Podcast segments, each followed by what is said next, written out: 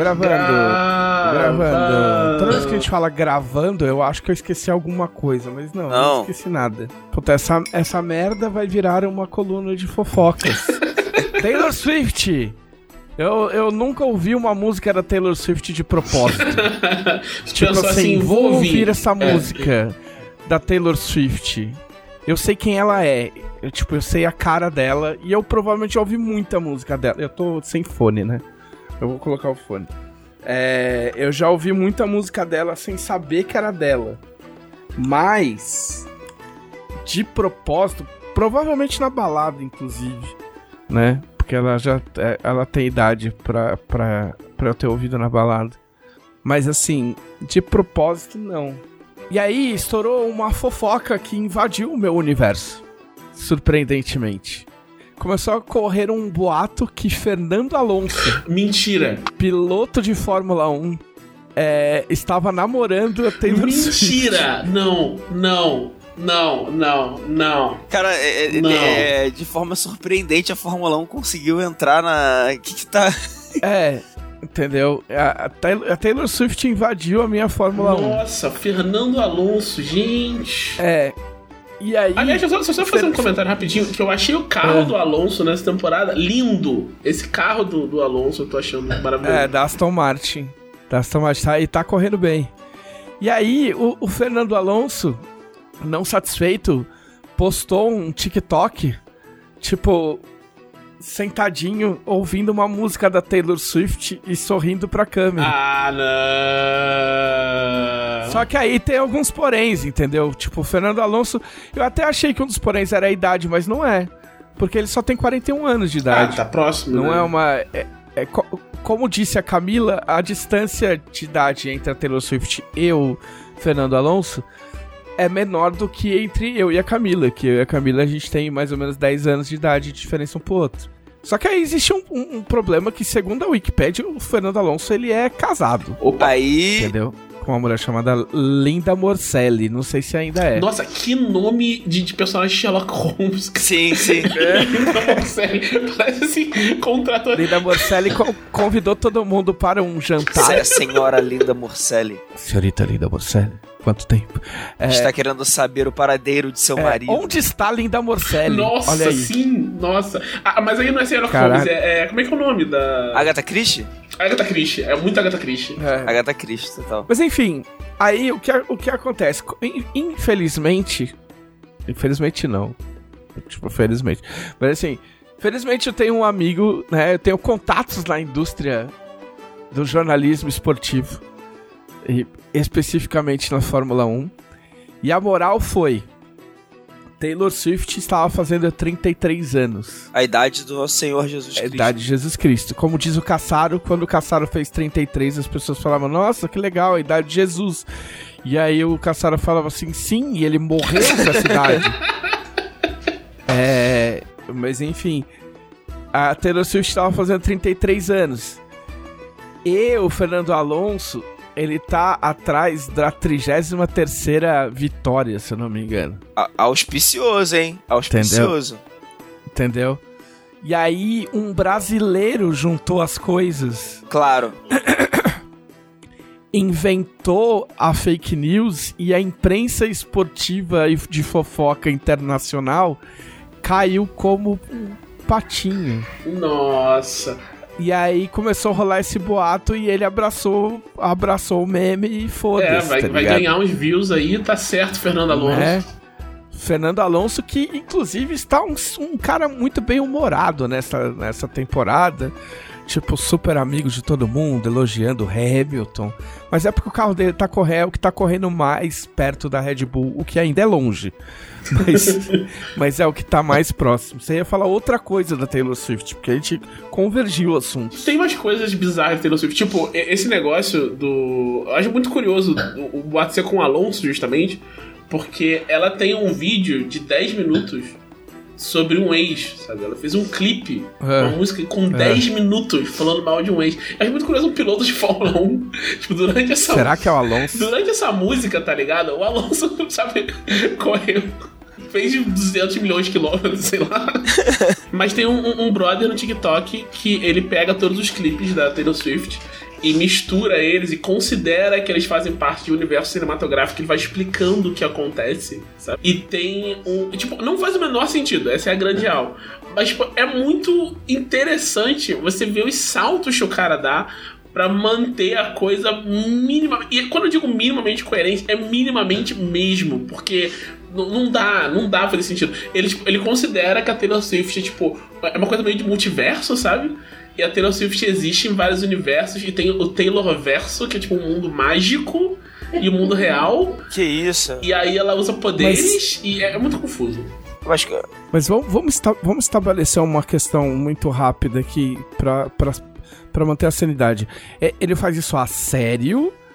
Ou, ou é uma bobagem? Cara, eu, eu não sei. É, é uma linha tênue, né? É, é meio. É, parte da graça é você não entender se o cara acha de verdade que existe isso e ele tá desvendando e tá só fazendo sacanagem. Sabe? Então o cara é bom. É. Porque, porque assim, essa coisa, eu falo, eu costumo falar. Quando a gente tá produzindo material de Tormenta, os caras, às vezes a gente conversa assim, ah, tipo, porra, vamos mudar tal coisa pra tal coisa. Ou, tipo, ah, a gente pode fazer. Tipo, não, eu não gosto de falar retcon, mas, tipo, às vezes a gente quer, a gente quer fazer um retcon.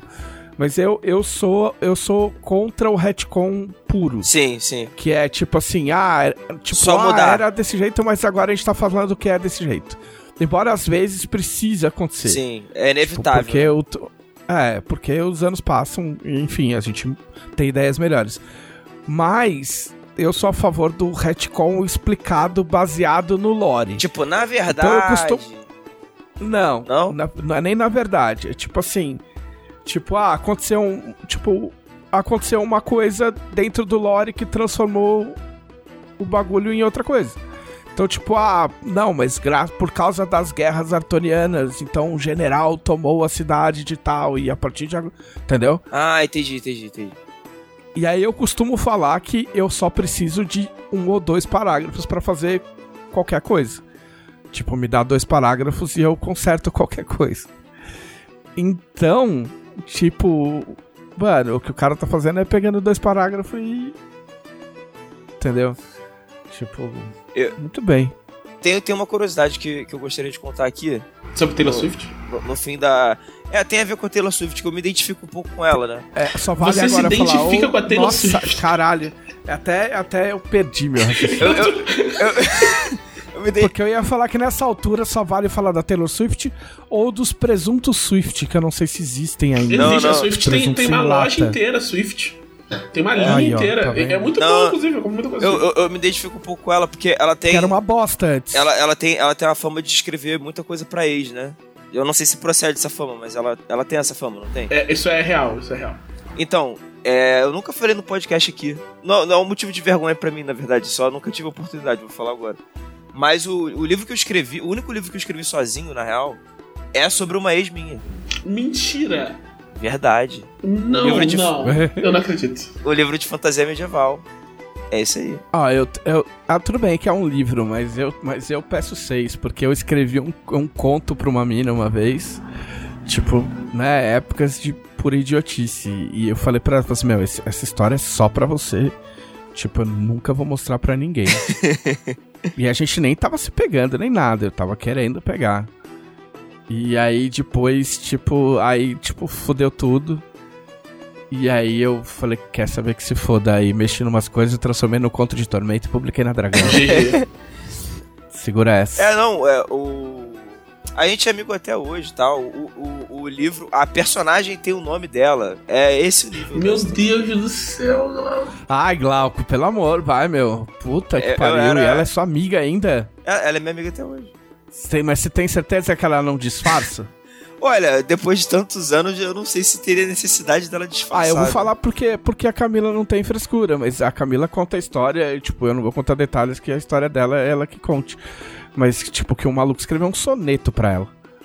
Tá ligado? Ah, mas, mas, mas isso aí eu, eu sempre fiz, assim, sempre escrevi textinho pras meninas que eu gostava. E, e, e assim, e, e, e aí agora você tem um relacionamento mesmo assim. Como assim?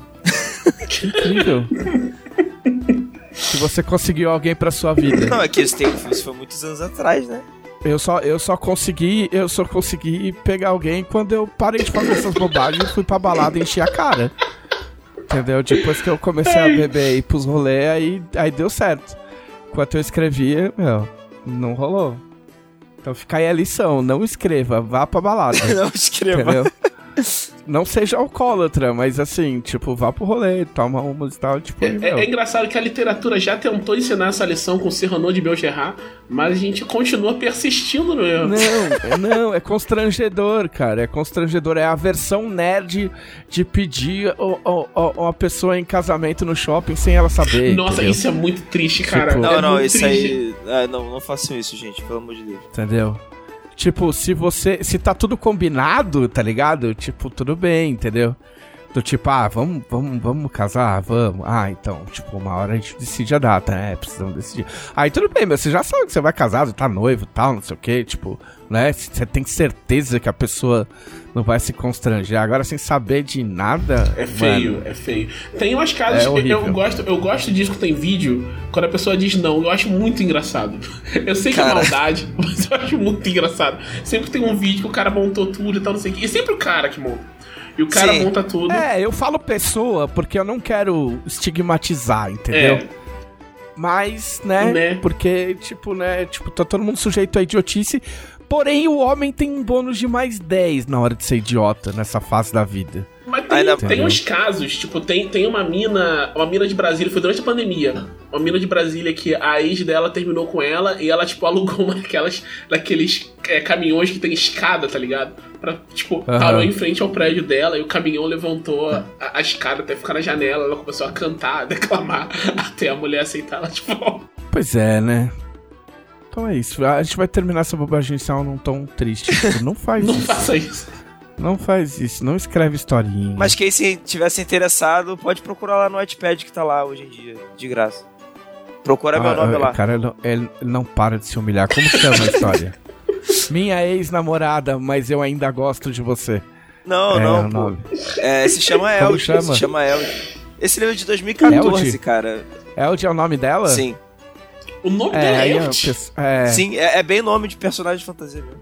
É. Um abraço pra Eld, né? Um abraço tá pra Eld. Tá precisando de um abraço, Eld. Mas eu espero que sua vida esteja boa agora. Tá melhor, tá melhor. É. Tá, tá bom.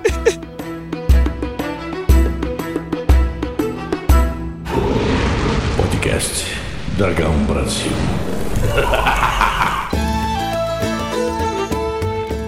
Olá, este é o podcast da Dragão Brasil, a maior revista de RPG e cultura nerd do país. E... e... Estamos aqui com o Thiago Rosa. Saudações especialmente para quem está vindo de sete vitórias seguidas no futebol. Olha só, meu, dinizismo contaminando este podcast. Olha, mano, é só. A gente tá na terceira rodada do Campeonato Brasileiro. terceira rodada. É, tem que, terceira, tem que ir com calma. Vamos. Ou, é assim, ele tem, tem duas abordagens. Ou vai com calma ou aproveita, entendeu? É. Aproveita. Eu sou Porque a gente tá desde o ano. Aproveita. A gente tá desde o ano passado esperando o dinizismo acabar e não acaba. É, então é vai que vai que é dessa vez. É. Estamos aqui com Glauco Lessa e seus dois gatinhos. Qual é? Miau! Miau! pra que assiste Casimiro vai ter. É. Cês, o cara tá fazendo, meu, o easter egg do Casimiro, mano. Caralho. Ô, oh, vou Ô Casimiro, vou te dar meu Pix, mano. O cara deposita mil real pra todo mundo que dá o Pix, mano. tipo, o Casimiro, entra em contato aí pra eu te passar meu Pix. Já que a gente fez um easter egg teu aí. O... Da hora. Tem um, Bem louco. uma no, que seria. Acho que o Casimiro ia achar engraçado, apesar de ser zoado, que aconteceu no, no Joias ontem. Que morreu um, no, no um Joias, NPC. Não. No Joias não, no, no legado. No Joias não tem faz um tempinho já. E, e o. Morreu o NPC e o, o Peluso mandou um. Foi de jogar no Vasco. é, eu, tipo, já me explicaram esse, esse meme, mas eu, eu não sei se eu nunca entendi ou se eu nunca vi o potencial. Eu também não. Entendeu? Ou, ou se eu sou pouco carioca, entendeu? Eu não sei de onde veio. Tipo, é que tem muito jogador. Acho que, acho que é isso. Tem muito jogador que encerra a carreira no Vasco. Eu acho que é isso. É, é que tipo, é que é tão ruim ir pro Vasco que é tipo igual morrer, tá ligado? É, eu não acho nem porque o Vasco tá bastante bom esse Tipo, fim de carreira, ano, assim, tá ligado? Então fica, fica esquisito. Mas eu, eu confesso que, como carioca, qualquer zoação com o Vasco eu acho muito engraçado. É, bom, é, a gente prometeu que a gente ia falar de futebol. Putz. É. Não, mas é, um pouquinho pode. Bem pouquinho. Um, um pouquinho, um pouquinho. É, um pouquinho pode. Enfim, é... vamos para o giro de notícias. Breaking News.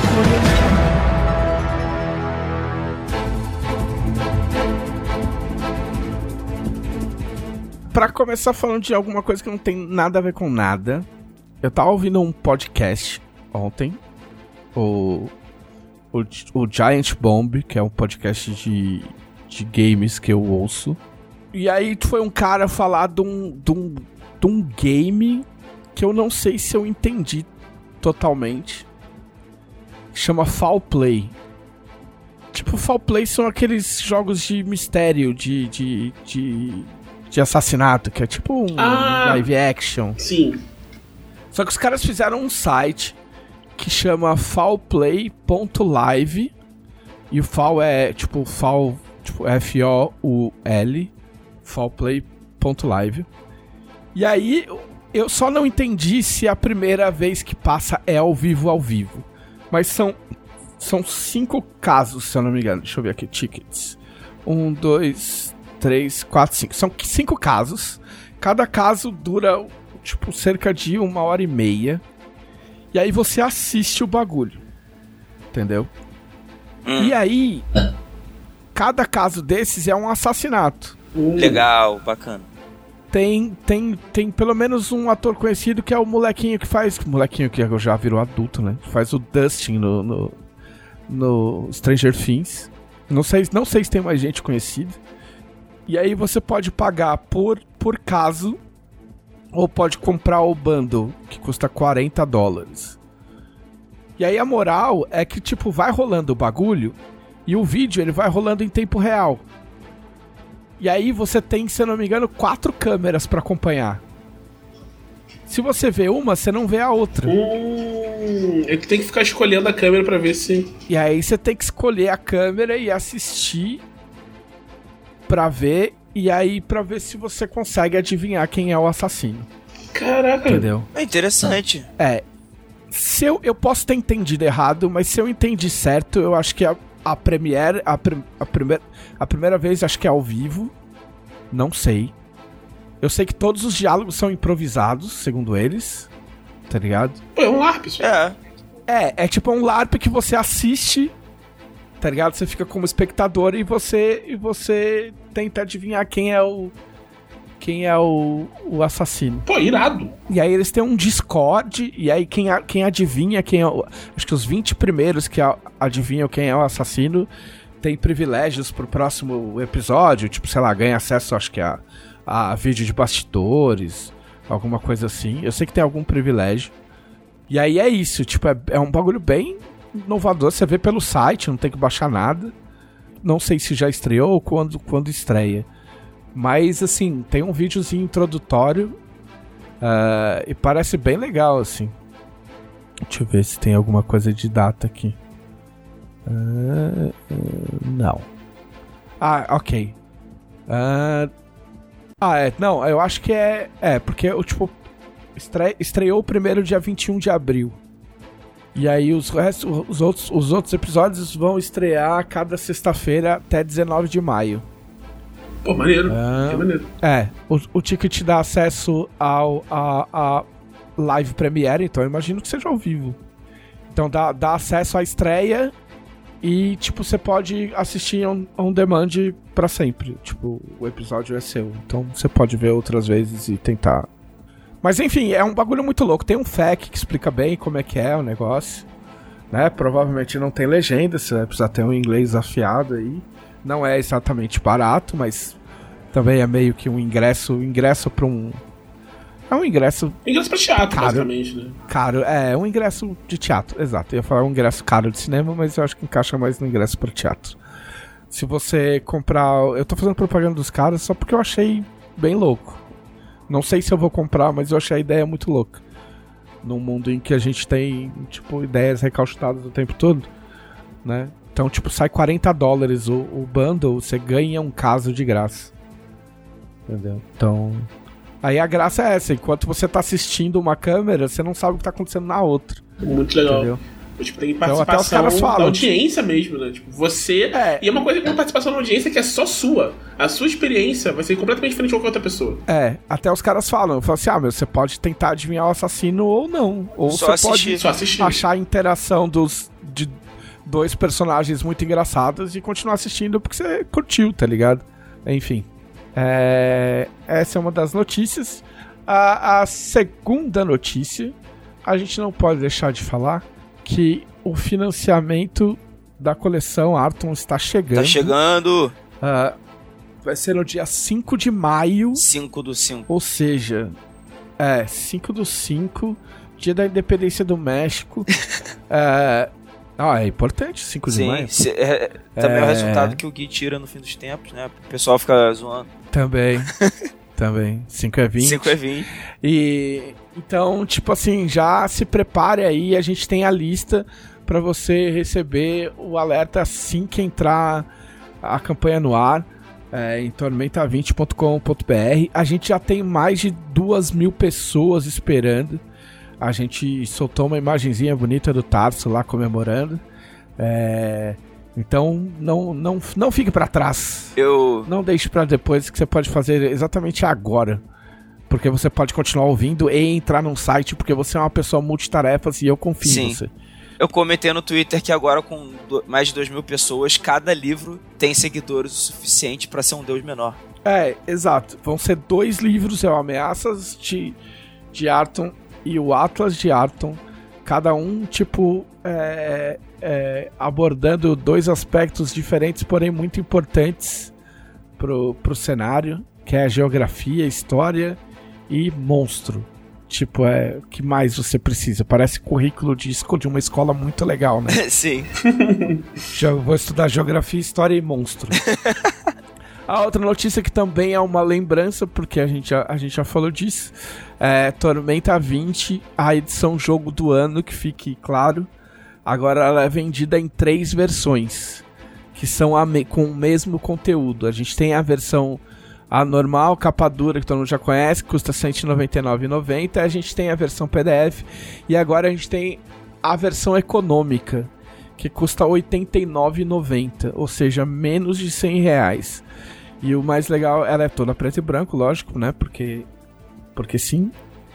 E, e o mais legal é que todo o conteúdo do livro tá lá dentro, todas as ilustrações, nada foi tirado. Classes, raças, tudo. É, se você ouvir alguém falar que não tem a classe tal, que não tem não sei o que, é, tipo, é mentira. Eu não ouvi, mas pode ser que apareça gente falando, né? Que tipo, alguma coisa tipo, ah, eles só podem ter tirado tirado alguma coisa para ficar barato desse jeito? Tipo, não, ninguém tirou nada.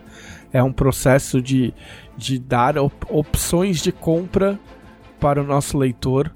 Né? Então, tipo, o cara que não, não, não, não dispõe de 200 reais para comprar o livro capa dura, ele pode comprar a versão econômica. Você que tem a versão capa dura e quer ter uma versão mais transportável porque ele é menor, ah, ele não chega a ser um A5, mas ele é, ele é, bem, ele é bem menorzinho que, que a versão normal. Então, tipo, meu, pra você carregar na mochila, pra você jogar na mesa pra consulta, meu, é, o bagulho é perfeito, assim. Até eu tô usando aqui, junto com o PDF.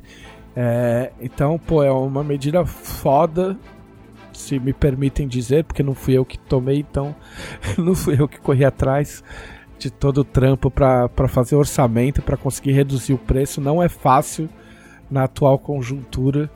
Então, é mais um motivo para você indicar Tormenta 20 para as pessoas.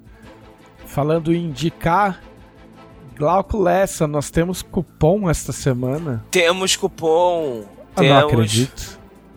Acredite. É... Temos cupom aqui. É... A gente tem uma, um cupom especial para livros jogos. Olha é, só. Qualquer livro-jogo do site, 20% de desconto se você colocar no carrinho o cupom 20 algarismo, né? 2.0. Olha aí. Livro-jogo, tudo junto. Então aproveita aí o desconto, compra o livro-jogo, que o livro-jogo é legal. É a, é a porta de entrada para as drogas? Não, pro RPG, que é bem mais legal que drogas. Eu Sim. sei do que estou falando. E, e esse cupom vai do, do dia que esse podcast está saindo, dia 28. Ele é válido até o dia 5 do 5, que é o. Que, que é a sexta-feira que vem. Então. É, aproveitem aí o cupom. Porque, o até que mais acontece na... no dia 5 do 5 mesmo? Exatamente, porque na, no dia 5 do 5, na sexta-feira que vem, começa o financiamento e aí você vai querer gastar dinheiro com financiamento. Então aproveite para, para, para comprar seus livros jogos com 20% de desconto antes que o financiamento comece. Exatamente. É isso. Muito bem, agora vamos à nossa grande sessão incrível, maravilhosa que a gente meio que não teve o que você fez na semana passada. E... e...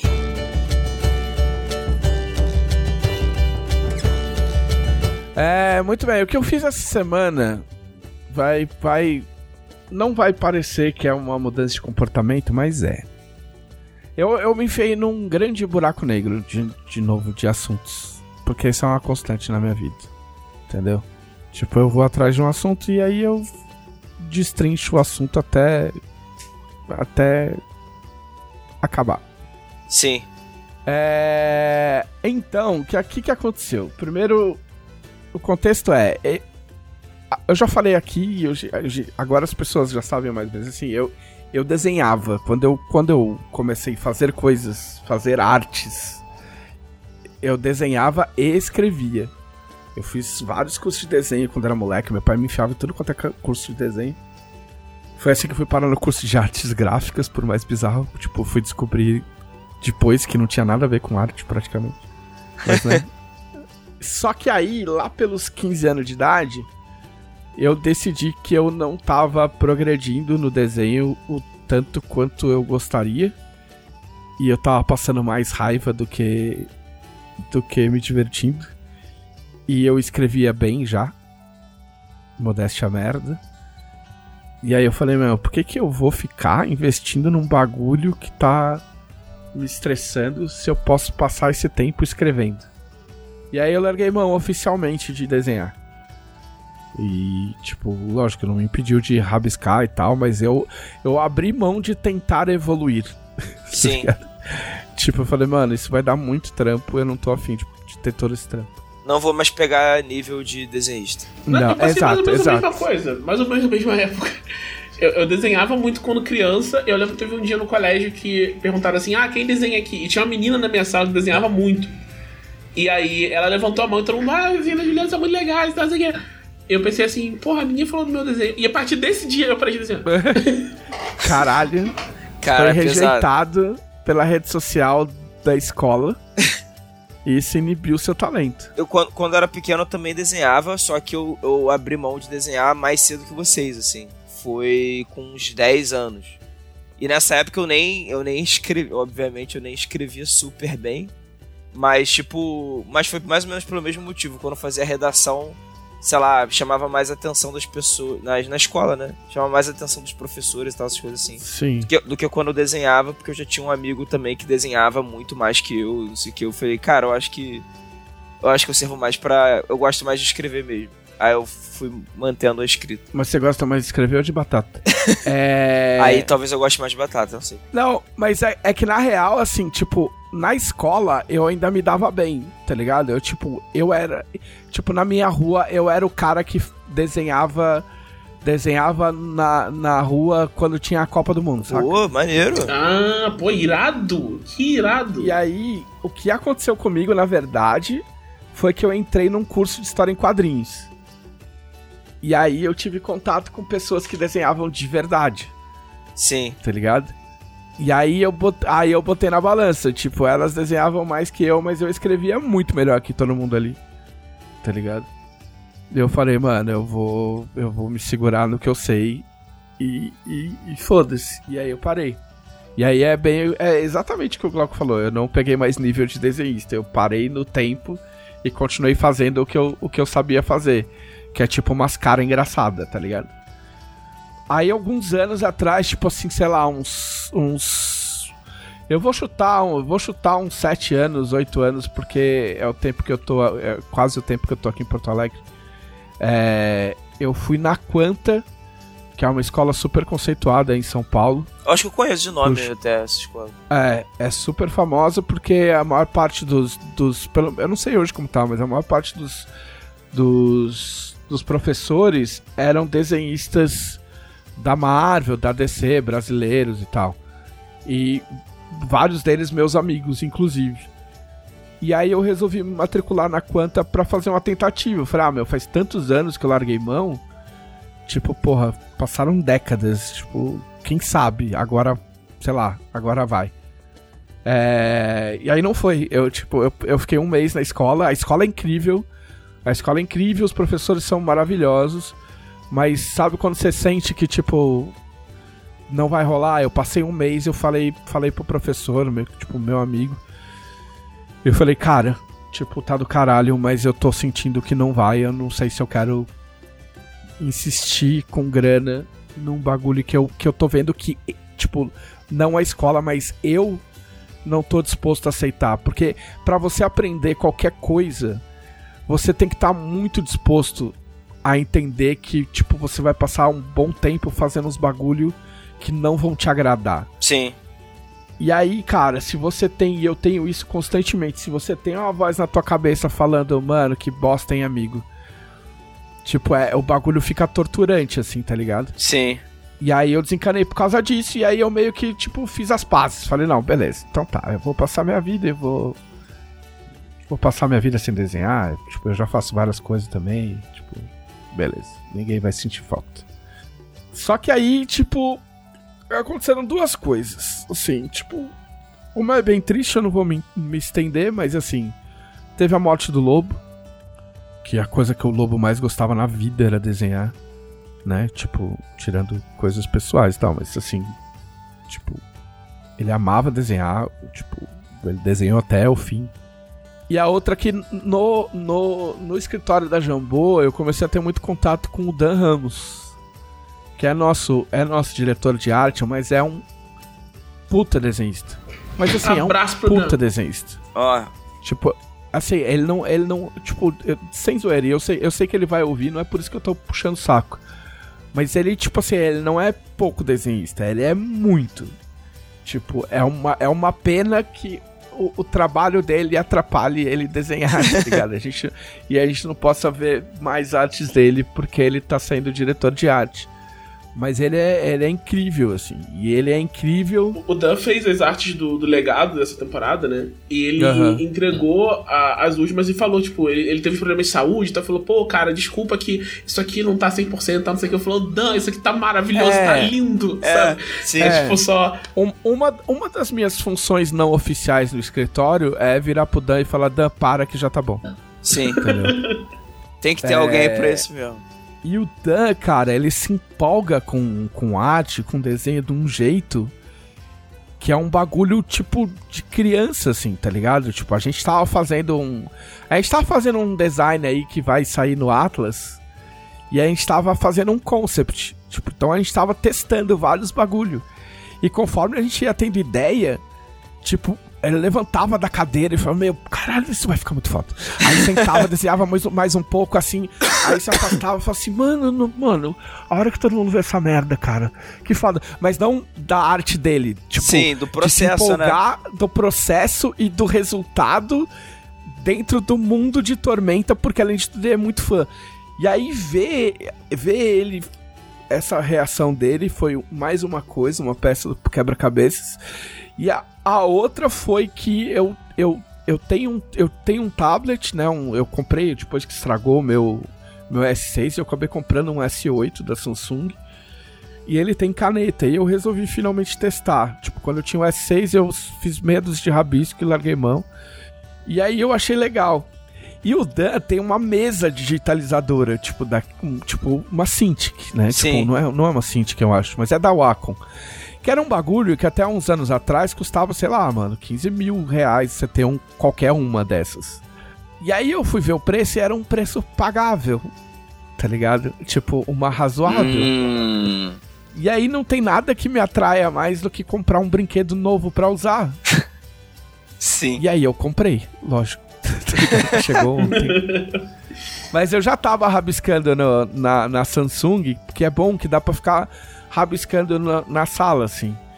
E tipo, e, e eu, eu. Engraçado, porque eu tava falando com a minha terapeuta, né? De porque eu comprei e tal. E eu falei pra ela, falei assim, cara, tipo, independente de saber desenhar ou não, é como se você tivesse todos os lápis de cor do mundo. é uma coisa divertida por si só, né? Só por Tá ligado? Tipo assim, você tem tudo. Você tem todas as tintas, todos os pincéis, todos os, todos os lápis, tá ligado? Tipo, era tudo que eu queria quando eu era criança, era, era isso. Mesmo que fosse só pra ficar faz, fazendo uns rabiscos abstratos. E aí eu comprei. E aí eu, tipo, eu tenho passado bastante tempo rabiscando. E aí eu enfiei na minha cabeça que eu vou pelo menos tentar, tá ligado? Tipo, e eu acho que, que eu, eu consegui tirar um pouco essa, essa voz julgadora da minha cabeça, inclusive para texto. Eu consegui, né? Eu, eu, contei, contei em outro podcast, que eu, em outra, outra edição do podcast, que, que eu tava fazendo as lotes junto com a Mari. E, e, e eu consegui deslanchar no texto, que era uma coisa que eu não acontecia há muito tempo. Então, parece que destravou um bagulho, tá ligado? E aí eu quero meio que aproveitar, assim. Mas por enquanto, o que tá acontecendo é que eu tô apanhando. Pra caralho, assim. Eu consigo fazer o. Ontem, ontem eu falei, ah, eu vou pegar, um, vou pegar uma imagem. Tem um programa que o Clip Studio que eu tô usando, né? Que tipo, que eu não sei se eu vou continuar usando porque tem que pagar, mas. Que é um, desenho, é, é um programa mais voltado para desenho mesmo. É o que o, que o Mango usa pra fazer o California, que o Lobo usava para fazer o LED. É, e aí, tipo, ele tem uma funçãozinha que você coloca não sei se Photoshop tem isso, pode até ser que tem. Mas assim, você coloca. Você consegue colocar uma janela com a referência para ficar do lado do teu. Do, do, papel onde você tá fazendo o desenho, tá ligado? E aí você consegue mover e dar zoom e tal, não sei o que. Aí eu falei, bom, sei lá, eu gosto de expressão exagerada. falei, bom, vou pegar adolescentes gritando, tá ligado? aí peguei várias referências. Aí tinha uma mina berrando, assim, tá ligado? Aí eu falei, ah, eu vou pegar essa expressão e vou ver o que que sai, tá ligado? E aí eu comecei a rabiscar eu falei, mano, isso parece um palhaço berrando. E aí eu fiz um palhaço, tá ligado? Tipo, não tinha nada a ver com a foto, tá ligado? A foto era uma, tipo, uma menina de, tipo, meu, de sei lá, uns 12 anos, tá ligado? Tipo, gritando. E falei, bom, foda-se. Aí eu fiz a porra do palhaço, até publiquei no Twitter. Então eu tô nessa de teste eu queria tentar aprender anatomia, mas, cara, é, pra mim tá sendo meio infernal, assim, porque eu não tipo, você meio que não sabe direito de onde pegar. Eu já vi 500, tô vendo 500 vídeos, tô adorando ver vídeo de, de desenhista, saca? Falam que a anatomia tipo, é uma das coisas mais difíceis mesmo que tem. Então, mas é difícil, mas você não faz nada se você não souber. A grande realidade é essa, porque, por exemplo, eu não consigo girar a cabeça de um. Eu já não consigo desenhar o mesmo personagem duas vezes. Entendeu? Mas que seja fazer uma ilustração única, eu não consigo girar a cabeça do personagem, entendeu? tipo, fazer uma pose muito louca, saca?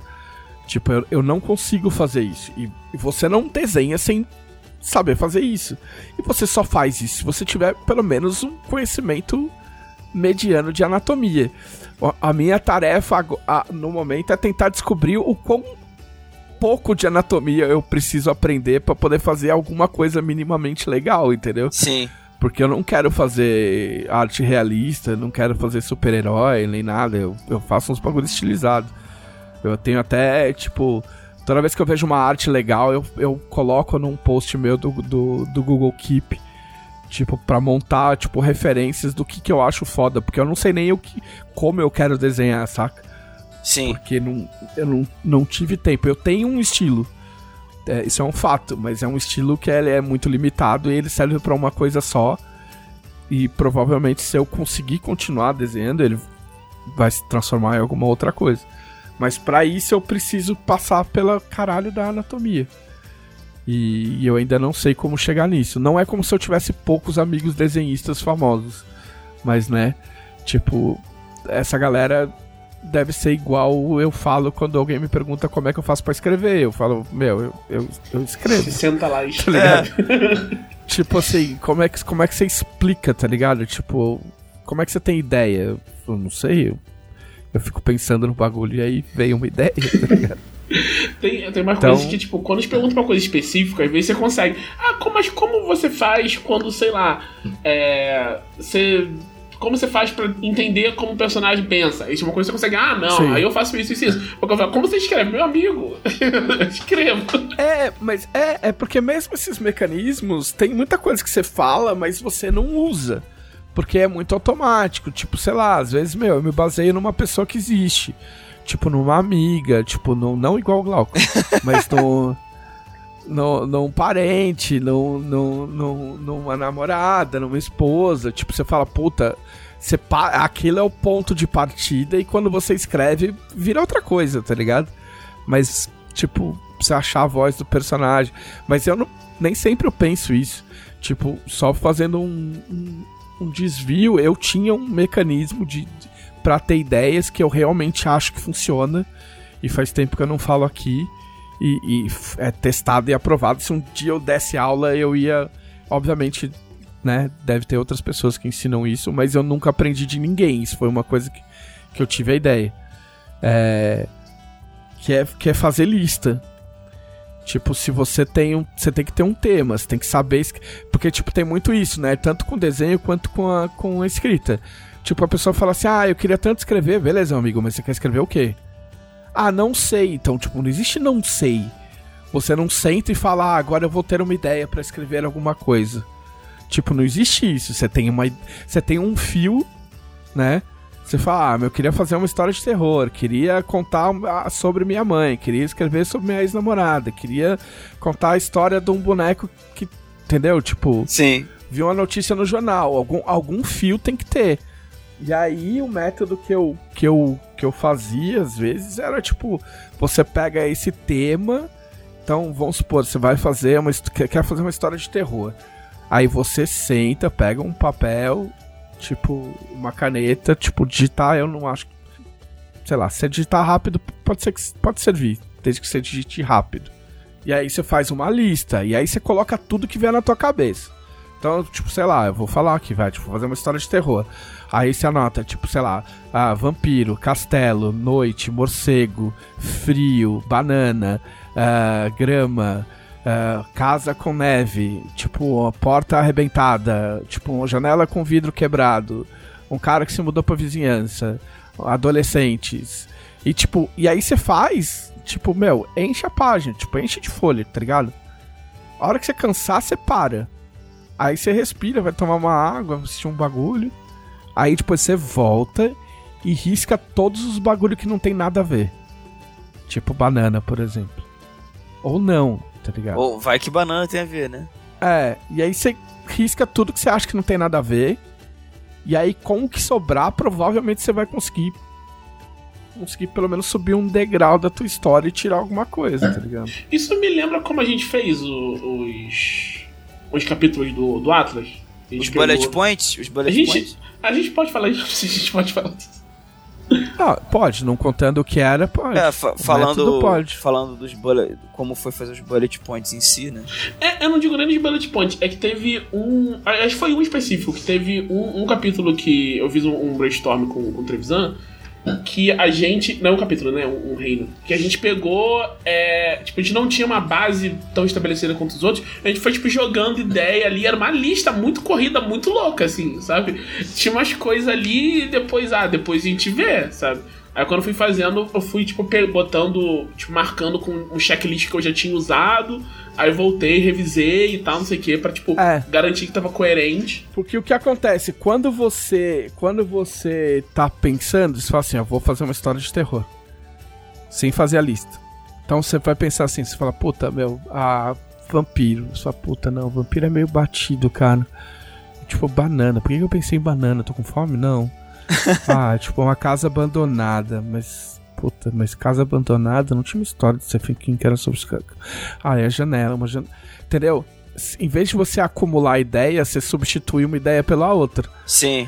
E aí, tipo, de repente, a primeira ideia que você teve, que era do vampiro, po poderia linkar com a última ideia que você teve, que era tipo uma grama cheia de neve. Então, na real, tipo, o cara podia estar tá enterrado, o vampiro podia estar tá enterrado no jardim da casa abandonada e ninguém nunca soube, porque sempre neva ali, sacou?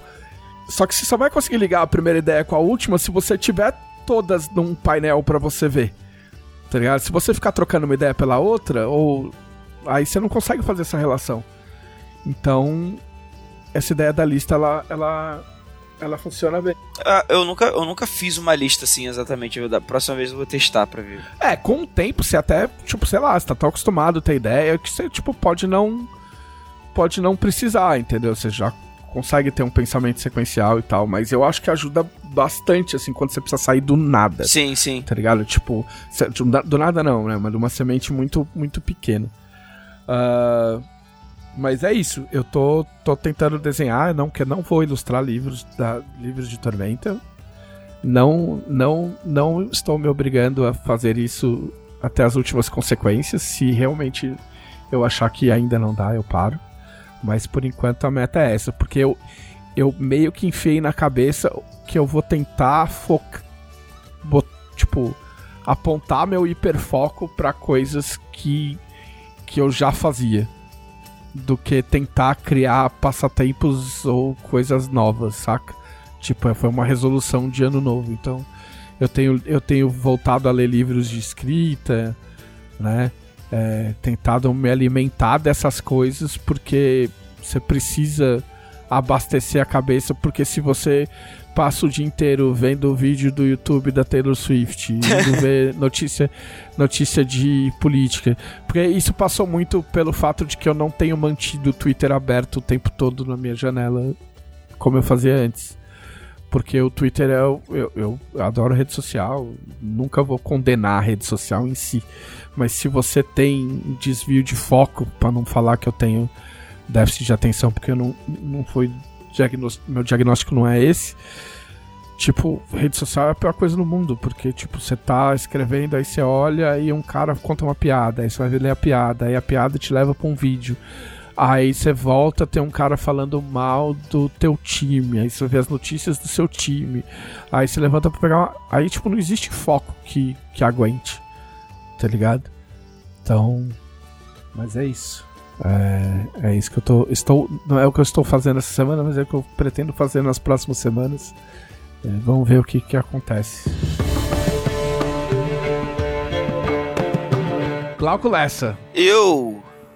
Ge... Ai, peraí, o gato tá revoltado aqui, calma. Glauco descobrindo como é ser pai de pet. Não, eu já tive, eu já tive. Eu tenho uma. Quando eu morava com minha mãe, eu tinha três gatos. Eu sei como é que é já. Mas era da sua mãe, não era seu. Não, cuidava, pô. A gente veio cuidar. Não era seu. Não é a mesma coisa. Não, assim, claro que quando eu saí de lá, eu não tive coragem de trazer a, a gata. A gata que ficou lá pra, pra minha casa. Porque realmente acaba sendo mais da minha mãe. Mas, tipo assim, eu cuidei muito dos gatos, dava remédio, fazia a parada toda. Só que agora é um novo contexto, um novo lar com novos gatos fazendo várias barbaridades. Então, assim, uma das coisas que aconteceu nessa última semana foi isso. Foram os gatos aqui. É... Eles estão meio resfriadinhos, tô tendo que nebulizar eles. E tô na corrida contra o tempo para conseguir castrar, porque eles são um casal, né? Conseguir castrar pelo menos um deles antes que a fêmea entre no cio. Porque senão a situação vai ficar complicada. e só vai poder castrar depois que eles melhorarem dessa, desse resfriadinho que estão aí, estão espirrando de vez em quando. Mas enfim, em assuntos relevantes para os nossos ouvintes, eu também joguei muito No Man's Sky. O jogo foi. Puta, com só três anos de atraso. Não, então, mas nesse caso, jogar atrasado foi bom. Sim, é bom. Porque eu comprei esse jogo. Eu é... tenho que comprar também há muito tempo. Eu sempre penso, pra essa promoção eu compro. E aí eu não... também. Cara, eu comprei esse jogo quando ele foi lançado, o que foi muito triste. Porque eu tive. Eu tive. Eu tive to, toda uma fase de negação. Eu, eu, tipo, comprei o jogo. Aí eu vi que as reviews estavam baixas. Eu falei assim, ah, mas a galera também reclama qualquer coisa. Aí eu fui jogar, aí o jogo tava daquele jeito lá que todo mundo sabe, né? Tá documentado aí no YouTube para a posteridade como é que era o jogo no começo. Aí eu pensei assim, não, pô, mas o jogo tá bom. E aí eu fiquei jogando, joguei um bom tempo, me convencendo que o jogo tava bom, até que eu cheguei, agora não me lembro, eu cheguei num ponto que foi assim, não, esse jogo tá uma merda. Não dá, não dá. E aí eu larguei, e eu nunca mais joguei. E, assim, nunca mais joguei no nível assim. Saía a notícia assim: a empresa, a Hello Games, fez uma grande atualização. É, o jogo agora está mais legal. O jogo agora tem multiplayer, aí, porque não tinha. Aí você respondia o tweet com foda-se. Sabendo que ninguém ia ler. e eu ficava tipo assim, não, cara, mas eu já fui, já fui. Eu já gastei 250. Na época, o, o preço cheio era 250 reais, vocês lembram? Eu já gastei 250 reais no jogo. E eu não quero, eu não quero passar por, por isso de novo. É, é isso. Só que é, foi saindo DLC atrás de DLC. O jogo não só agora tem multiplayer, como tem missões para você jogar com pessoas estranhas ou jogar com seus amigos. Tem os. Caralho, só pessoas estranhas. Tipo assim, eu não quero gente normal jogando comigo, quero os caras mais bizarros. Exatamente, tá pessoas estranhas. É. É, teve. Os planetas agora tem mais coisa para Eles são. Eles não são um, uma bola de, de rocha cinzenta, sem nada para fazer. Eles têm várias formas de vida, eles têm. Tipo. Eles melhoraram o inventário do jogo, que era muito ruim também. Não, pera, eu vou te cortar. Porque assim, o que me interessa saber é: ainda é um jogo só de pegar coisinhas pegar materiais para fazer outras coisas. É um Minecraftzinho porque, do espaço. Porque essencialmente esse jogo é isso. Você Sim. voa, vai pro planeta, pega uns minérios, caralho, preciso montar esse bagulho. Aí gasta o minério, monta o bagulho, pô, agora vou montar minha casinha, monta a casinha, agora vou dar um rolê de nave. Não tô, não tô depreciando, mas não, é não, isso, não, é isso. ainda é isso, só que bem feito. Tipo assim, é um jogo para você relaxar. Tipo, tem combate no jogo, mas o jogo não é feito para você engajar muito nesses. Eu acho que para quem gosta muito, você pode tunar sua navezinha para ter os melhores tiros laser. Que aí você vai pro espaço e fica, e fica procurando piratas espaciais para ficar trocando tiro. Não, peraí, Mas... peraí. Eu, eu só posso dar tiro na nave? Não, você pode dar tiro também em outros jogadores se você habilitar essa opção de de fogo fogo de PVP. Você não, mas pode... peraí, a, a, a, isso, isso chegou na parte que me, muito me interessa. Ah. As partes dentro. Que eu tinha entendido que tem, tipo, aliens agora nos, nos planetas. Tem, não, tem formas de vida, tem inteligentes e animais. E, e essas formas de vida, elas são sempre de boa ou elas são hostis também? Depende. Você chega no planeta, você não sabe. Pode ser que sejam tipo uns herbívoros de boa que você anda do lado dele e eles não fazem nada. Mas pode vir um tiranossauro do espaço querer me devorar e eu vou poder, tipo, dar tiro nele. Cara, eu não vi nenhum tiranossauro, mas uma coisa que aconteceu comigo, que não tinha no, no jogo quando eu joguei na época, foi que eu cheguei num lugar lá que tinha uma base. Aí eu, pô, legal, vou ver se tem alguma tecnologia aqui. Porque o jogo ainda, ainda se trata disso, entendeu? De você chegar nos lugares, você ver o que, que tem de útil para você e tal. E aí tinha uns ovos, assim. E aí, eu sei que falando assim parece óbvio, né? Ovos, esquisitos. Só que, cara, eu joguei No Man's Sky na época Você que ele. Estragou o omelete do maluco. Cara, na época que eu joguei No Man's Sky, sei lá, tinha uns ovos esquisitos. Você apontava sua pistola laser, atirava e você minerava carbono. E é isso. E aí eu falei, cara, show. Aí eu atirei nos ovos e nasceram várias. Como é que eles chamam no jogo? Horrores cósmicos. Vários. E eles começaram a vir atrás de mim. E eu percebi que eu não, eu não tinha como enfrentar eles. Eu não tenho essa. Eu não tenho nada para atirar de verdade neles, entendeu? E aí eu corri pra minha nave. e fiquei dentro da minha nave. Fiquei esperando eles desistirem de me procurar, essas coisas assim. Ah, não, pô, então, então pra mim o jogo melhorou muito, porque é. Tipo, eu não consigo. Não é que, tipo, ah, nossa, tem que ter violência pro jogo funcionar. Mas um jogo de exploração nesse sentido, se não existe risco, eu acho que fico meio assim, é. Ok. É porque tem, tem gente que gosta do No Man's Sky e tem, tem como você personalizar isso. Tem como você colocar assim, ó. É, eu quero jogar, tipo, modo Deus. Que nem tem no Minecraft, sabe? Então, tipo assim, ó, eu não passo frio, eu não, eu não preciso repor meu suporte de vida, eu não levo dano. É, os sentinelas que tem desde o começo do jogo são os robozinhos que vêm te perturbar quando você tá explorando o planeta. Eles não vão aparecer. Eu só quero brincar de Lego no espaço, sabe? Tipo isso. Tem como você personalizar o jogo dessa forma. Tem como você personalizar, tipo, pra. do jeito normal do jogo, que é eu levo dano, eu preciso de suprimento, é, eu preciso de equipamentos apropriados pro frio, pro, pra radiação, etc. Eu gosto de jogar assim, porque pelo menos tem esse risco ambiental e tudo mais. O que eu desabilitei é o dano de PVP, porque apesar do PVP ser é, difícil de acontecer no geral, porque o universo é muito grande para você encontrar um outro jogador de bobeira, né? Você encontra jogadores no hub, porque o, o No Man's Sky agora tem tipo um hub de missões. Aí você encontra vários outros jogadores que você pode fazer missão junto. Mas encontrar assim de bobeira no, no espaço é difícil. Não é impossível que nem era no começo do jogo que eles mentiram pra gente. Só é muito improvável. E aí, se você encontrar um cara aleatório e você deixar o, o, o fogo. Não é fogo amigo porque ele não, é, não tá exatamente no seu time, né? Mas se você deixar. Não, o PVP. É, se você deixar o PVP ligado, ele pode chegar, te atirar e, sei lá, é, fazer o loot de toda a sua nave, essas paradas assim, tipo, é, eu acho escroto. Igual a vida. É, mas, Mas, mas, tipo, você tem. É, é vantajoso você fazer isso? Tipo, você realmente pega todos os itens do cara, você explode a nave deles. Né? Cara, eu acho que. Não, no contexto assim, que você tá no planeta, se ele te mata, ele pode ir até a sua nave que tá pousada e ele pode fazer o loot das suas coisas, sabe? Eu, eu tenho quase certeza que dá. É, eu acho que o loot das coisas que estão no seu corpo não dá porque você morre, não sei. Mas o da nave eu acho que sim. No espaço, se o cara te atira no espaço, tu- tua nave explode. E é, aí. é, só, é só ruim pra todo É, mundo. é, é, ele só ele só te escrotiza. Eu acho que é só. é só maldade, né? É, ele é só. Ele é só chato. Só é ruim pra todo mundo, não. O cara que atirou tá mó feliz. Ele tá se divertindo pra caramba. Não, mas a a questão é a seguinte: tipo, você, você atirou no ovo. Se você voltar lá, ah, dá uma semana, você volta lá no- naquele planeta, vai ter mudado alguma coisa?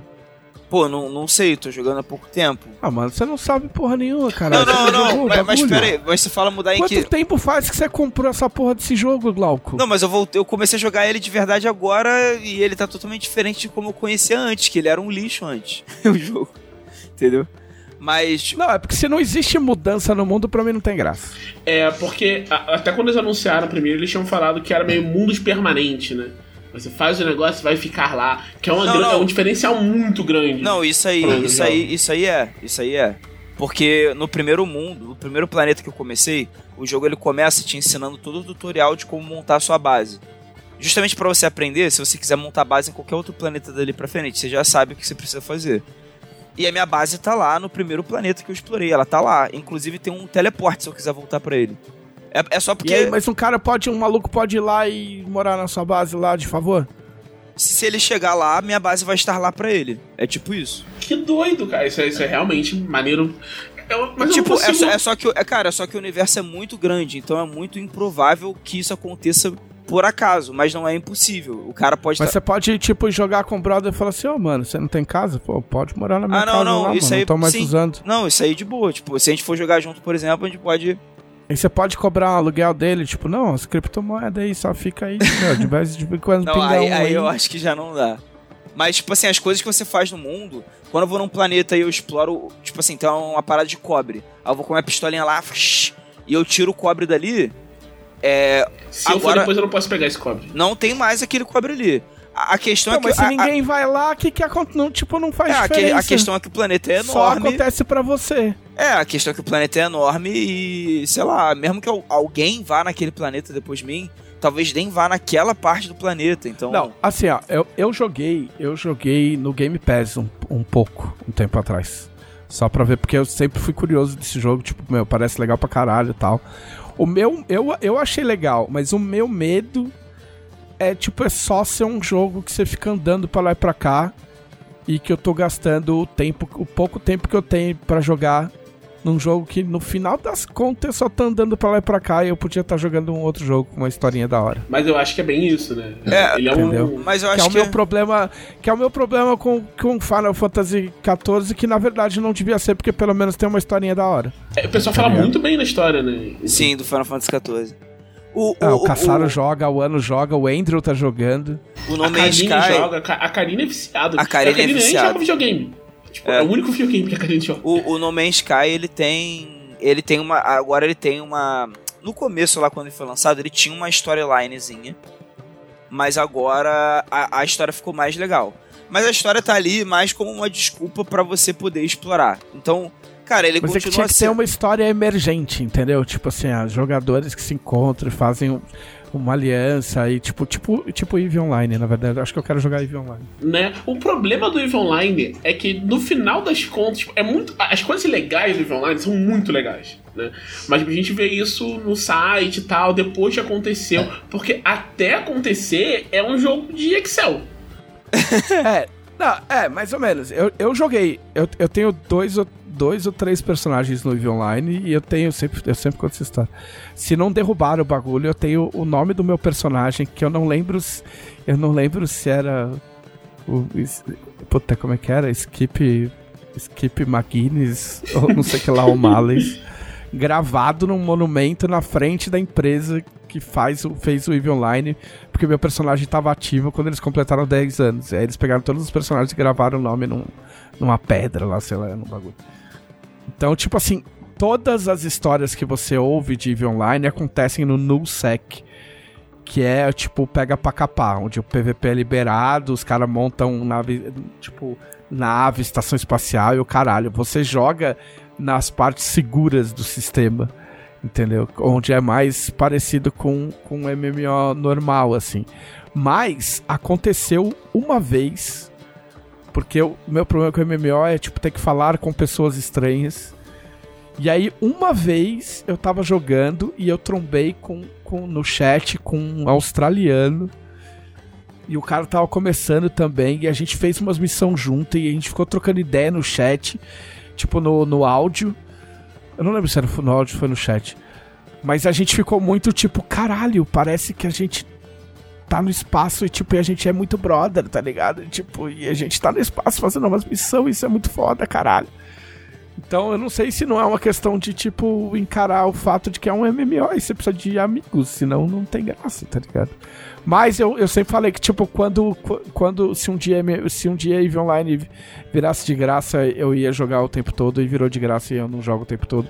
Porque no final das contas é um jogo em que você tem que ficar indo de um lado pro outro. Sim. E, e tipo, você perde, é, é, tempo perdido da sua vida. O No Man's Sky, pra ele driblar essa questão do universo ser gigante, na história agora, você começa o jogo investigando uma anomalia. Aí você descobre que essa anomalia é tipo uma base é, espacial. Que ela é. Ela meio que tá em qualquer. É, é, é tipo uma parada sci-fi bullshit. Tipo, é, é como se fosse uma base quântica. Tipo assim, ela tá em todos os lugares que ela precisa estar. Então você entra, você meio que chama essa base até você, de qualquer sistema solar que você estiver. Aí quando você entra nela, você tá num hub que tem vários jogadores ali. Esses jogadores vieram de vários outros sistemas solares que podem estar tá a anos-luz de você, entendeu? O ponto é, quando você pega uma missão para fazer ali, né? Ficou um jogo meio co-op nesse sentido. Você pode fazer sozinho, ou você. Foi uma coisa que eu demorei a entender, inclusive. Ou você pode fazer com alguém que a recompensa aumenta proporcionalmente para quanto mais gente você chamar. Não é que você pega aquela recompensa e divide, senão não vale, valeria a pena, né? É, e nem que a, a, parada se multiplica de acordo. Então, se a recompensa é mil reais, sei lá, eu chamo quatro, três pessoas, é quatro mil reais porque é mil para cada um. Não, a recompensa fica tipo seis mil reais, porque fica mais dinheiro para todo mundo. E aí os caras tavam, ficavam me chamando para fazer missão com eles. Eu, tipo, não, pô, quero ficar aqui de boa. Eu, eu sou me pareceu com televisão assim. Eu tô aqui minerando, fazendo as coisinhas da minha nave, eu não quero fazer nada com ninguém, não. Aí quando eu fui pegar minha missão, eu vi, pô, eu podia. Eu podia ter chamado alguém. Aí eu tentei chamar alguém, ninguém quis fazer comigo. A missãozinha de, de, de arqueologia, de recolher ossos no planeta X lá. Mas aí o que, que acontece? Se eu tivesse aceitado fazer a missão com alguém, meio que eu iria. É, como é que eu posso dizer? Essa pessoa seria um host. E aí eu iria pro sistema solar que a pessoa vai fazer aquela missão. Ah, tá, não, não tem graça. Eu, eu, eu, eu iria pra. Eu iria meio que pro lugar onde a pessoa tá. E se eu fizer chamar alguém, a pessoa vem para onde eu tô. E aí ela tem a oportunidade de conhecer um outro lugar que tá bem longe de onde ela tá, entendeu? Mas é esse hub, essa anomalia é tipo um ponto de encontro para permitir que os jogadores é, se encontrem mesmo que estejam muito distantes fisicamente uns dos outros, digamos assim. Mas ainda é, assim. Foi um jeito, foi um jeito que encontraram de permitir essa cooperação normal de do multiplayer de sem tirar o tamanho do universo. Né? Sim, mas assim só pro só pro Trevisan para não achar que cada jogador tem um universo e a... não o mapa é o mesmo para todo mundo, é só que ele é muito grande. Então, se você, teoricamente, se, se eu falar assim, Trevisan, eu estou no sistema solar Gleco 2, que eu estou nomeando o sistema solar Gleco e estou numerando. Aí. Ok. E aí o Trevisan tá na puta que pariu do, da galáxia. Mas aí é, tem um mapa que você pode mapear. Eu tô, a... no, eu tô no Edmundo Animal 7. Exatamente. Tem como mapear até você chegar no Gleco 2. É, e vice-versa. A gente só vai precisar de bastante esforço pra gente se encontrar. Ou a gente pode se encontrar no meio do caminho, talvez. Mas é possível. Ah, é a vida, é a vida. Você acabou de resumir a vida. Exatamente. É... Sem precisar da anomalia, entendeu? A gente pode se encontrar sem precisar da anomalia, é só que o caminho vai ser muito longo. Isso me lembrou o, o DC, o, o melhor DC, que eu vi esses dias que ainda tá rolando, eu, eu quase eu me senti muito inclinado a só baixar tudo de novo fazendo personagem, que eu gostava muito dele. Que você, tipo, você tem os lugares, né? Basicamente tem as cidades da DC e tem missões na cidade, você pode ir fazendo e tal. E, e todo mundo tá lá ao mesmo tempo. E tipo, você, o jogo é feito, você escolhe ser herói ou vilão, e você pode fazer as missões junto com os heróis e tal. Só que se alguém tá jogando tipo de vilão, a pessoa pode só tipo chegar do seu lado na, na missão e, e te ajudar independente, sabe? Pode interagir com o jogo como tá. Ele só, tipo, não vai ganhar as mesmas recompensas que um, um herói ganharia Sim. iniciando a missão junto contigo. Mas pode jogar contigo normal, tipo, o, sabe, tipo, sei lá, o, o Batman trabalhando às vezes como legato, sabe?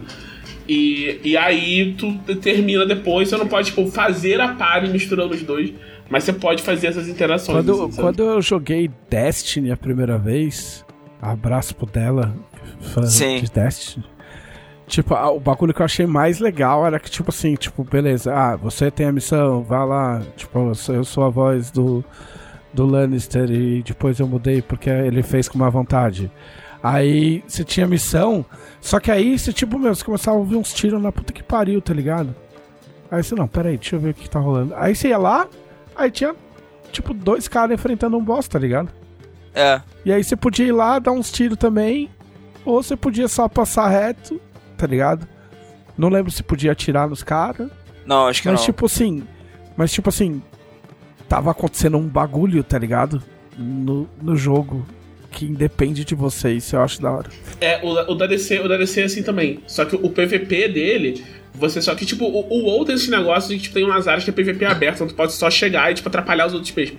Esse da DC, o PVP é um negócio que você meio que desafia a pessoa pra uma batalha de PVP. E aí, tipo, abre um espaço, forma uma arena, assim, e aí todo mundo pode interagir com vocês. Eu lembro que teve uma vez que, tipo, essa, essa é a coisa que mais marcou nesse jogo, foi um negócio muito rápido. Que eu tava numa dessas com um maluco e eu, tipo, congelei ele, se vira bloco de gelo. E um cara passou voando, agarrou o bloco de gelo e saiu. Ele foi embora. Caralho. E eu achei, Caralho. caraca, que irado, sabe? Só aconteceu uma vez, mas foi muito legal. Caralho. É, o que eu, o que eu queria era, tipo, jogar um MMO. Tipo, eu não sei se no EVE tem isso, eu acho que tem mas é que é aquelas, aquelas coisas tipo, meu, você tá lá com a tua navezinha e aí de repente passa uma nave gigante que é do maluco X, que é tipo famoso pra caralho. E você fala, caralho, mano, se esse cara me ver aqui e resolver atirar em mim, eu tô fudido, tá ligado? E aí o cara passa reto. Isso, isso eu acho mais foda. É, antes, de, antes da gente passar pro, pro Thiago, só queria. O Eve tem uma ideia muito foda que, que eu não sei como é que tá o Eve, porque o, tipo, o foi comprado por uma empresa chinesa com tudo, se eu não me engano. Se eu não me engano, a, a empresa fez uma parceria, não lembro qual é que foi. E aí virou free to play. e aí, tipo, quando eu joguei, pelo menos, ele tinha um sistema que as skills, tipo, as primeiras skills que você pegava, você completava em, tipo, 5 minutos, 10 minutos, meia hora, uma hora. Só que aí você vai subindo de nível e ela passa a completar em 24 horas, 48 horas. Nossa. Uma semana. Duas semanas. Só que isso acontece enquanto você não tá jogando. Então, se você tem skills para completar em duas semanas e você não conseguiu encostar no jogo porque tá, você tá trabalhando, quando você voltar, suas skills vão estar tá completas, entendeu? Entendi. Tipo, seu personagem vai ter subido, entre aspas, subido de nível, mesmo você não jogando. Isso eu acho muito foda. Porque, meu, tipo, te obrigar a jogar todo dia é um cu. É, é o que é, mantém é, longe desse tipo de jogo. Porque você é obrigado a jogar. Se você não joga, você tá perdendo dinheiro. É, vira trabalho, tá né? É estranho. É. E aí, é, pra mim, é muito esquisito.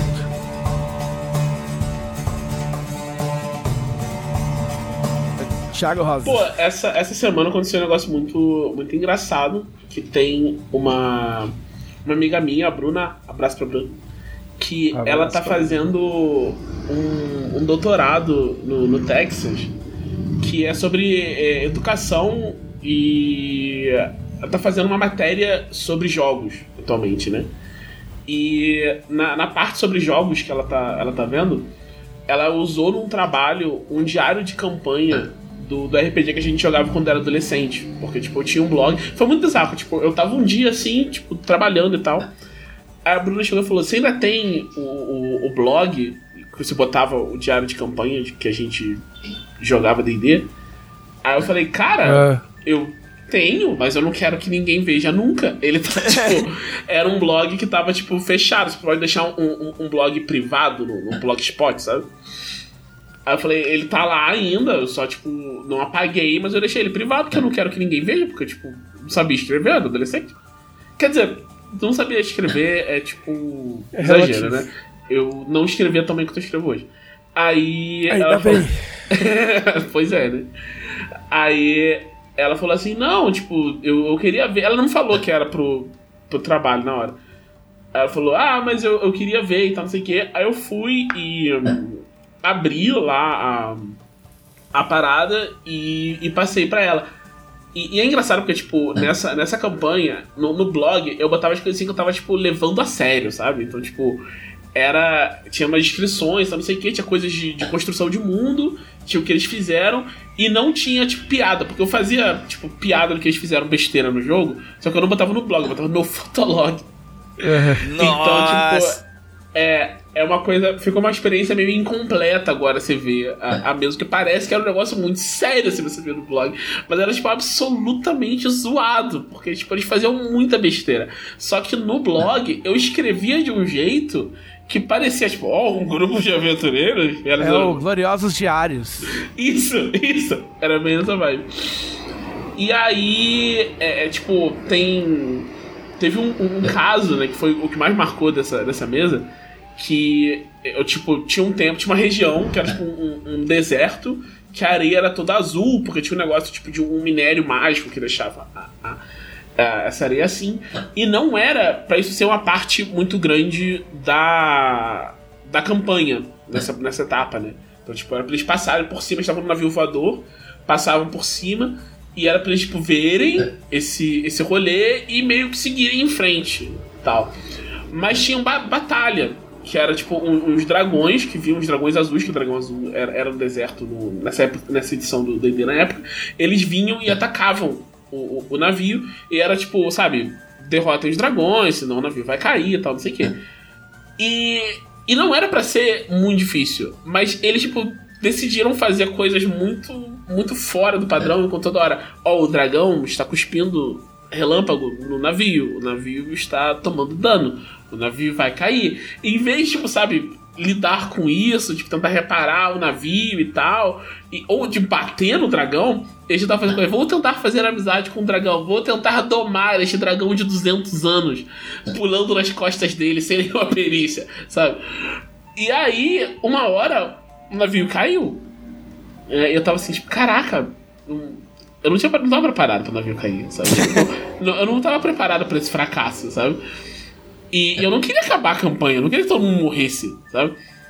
Então eu só pedi uns testes de experiência lá pra tipo, diminuir um pouco a velocidade da queda, e o avião caiu no deserto, e aí o navio caiu no deserto, e eles continuaram a campanha no, no deserto, né? E, tipo, foi muito engraçado ler eu explicando fazendo parecer, ah, nossa, então, isso aqui, isso aqui. Porque foi, foi um caos na hora, foi só um caos, tipo, todo mundo tipo, fazendo coisa rara, só pensando, meu Deus do céu, está arruinando a campanha, isso não pode acontecer. É a única coisa que não pode acontecer, é esse navio cair. Mas no final das contas foi, foi até legal o que, o que rolou pra, pra frente depois dali. E ela pegou e, tipo, colocou isso no, no, no trabalho dela. Tipo, ela explica que, tipo, a gente é, a gente jogava e depois, tipo, usava o que a gente escreveu como base, tipo, fazer uma história que fosse, tipo, minimamente interessante de ler. Porque não era só, tipo, ah, aconteceu. Não era uma lista de acontecimentos, sabe? Era, tipo, uma narrativa. Como se fosse, tipo, um. um... Não era uma história. Era basicamente uma história contada o tempo inteiro em sumário, sabe? Não tinha uhum. cenas específicas. E aí ela ela comentou isso lá e depois falou, né? Tipo, ah, e depois, passou um tempo, tal, não sei o que, o Thiago começou a trabalhar com isso e tal, não sei o que.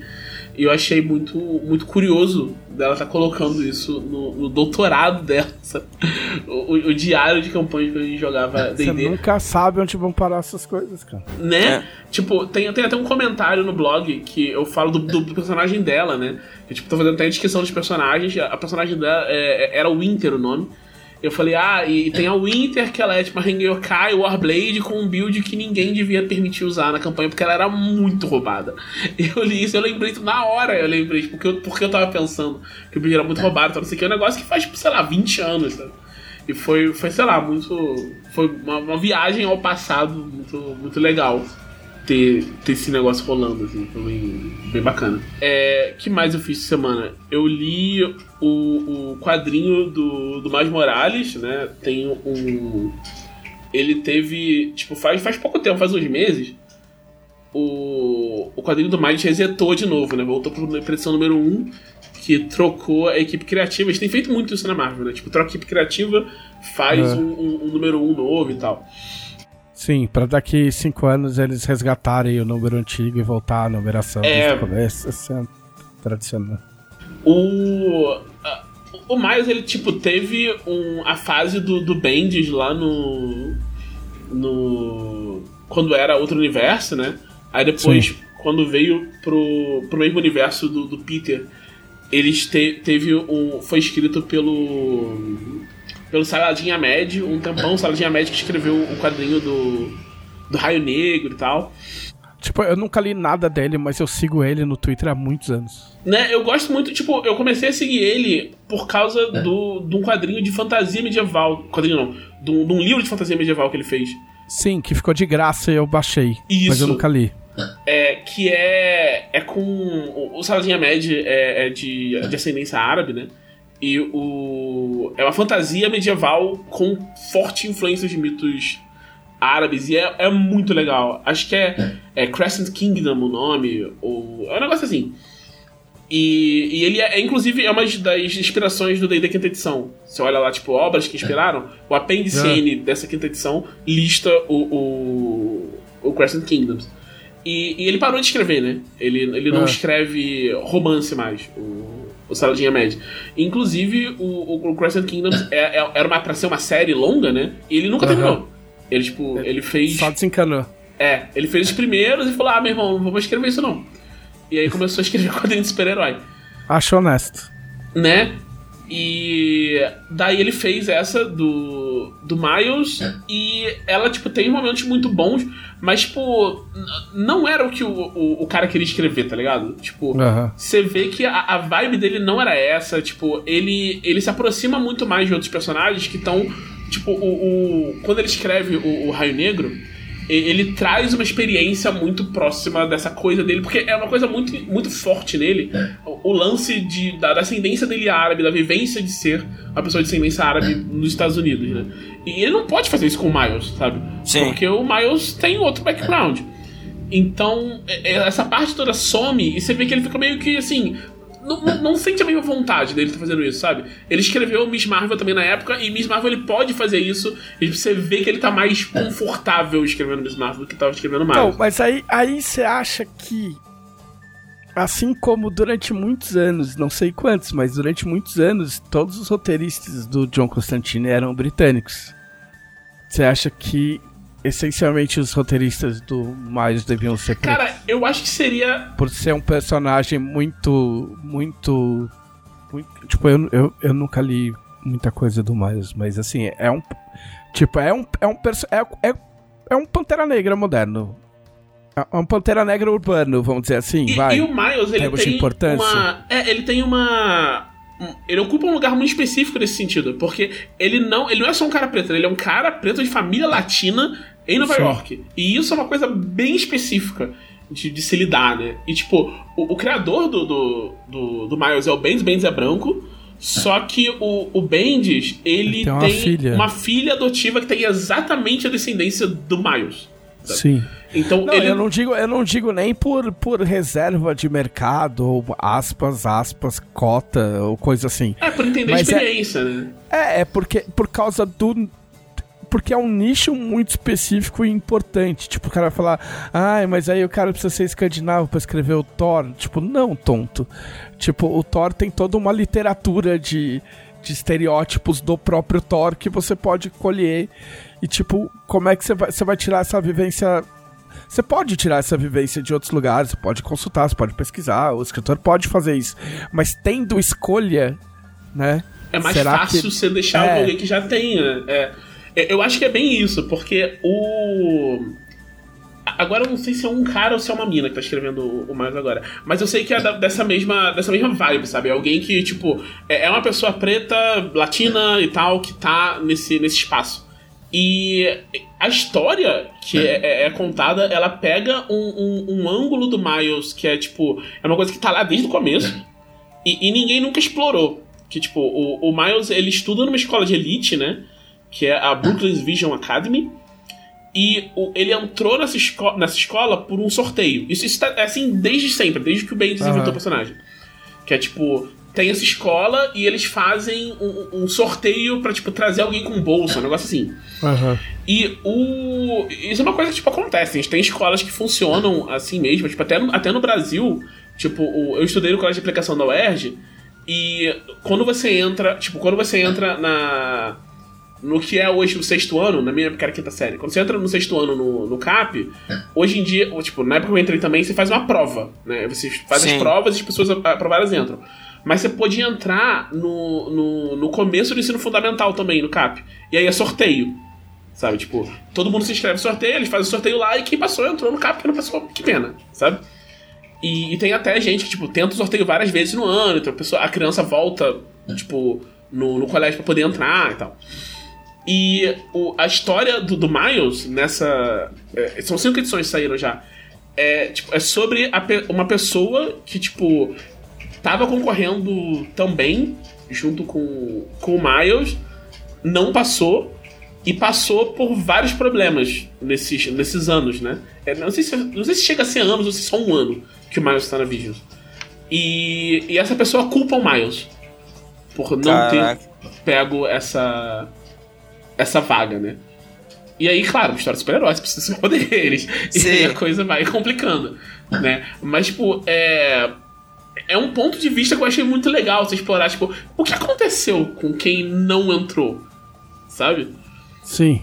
E, e tipo, explora outras coisas do Miles. Tipo, o, Miles tem um, um, mentor nessa, nessa história.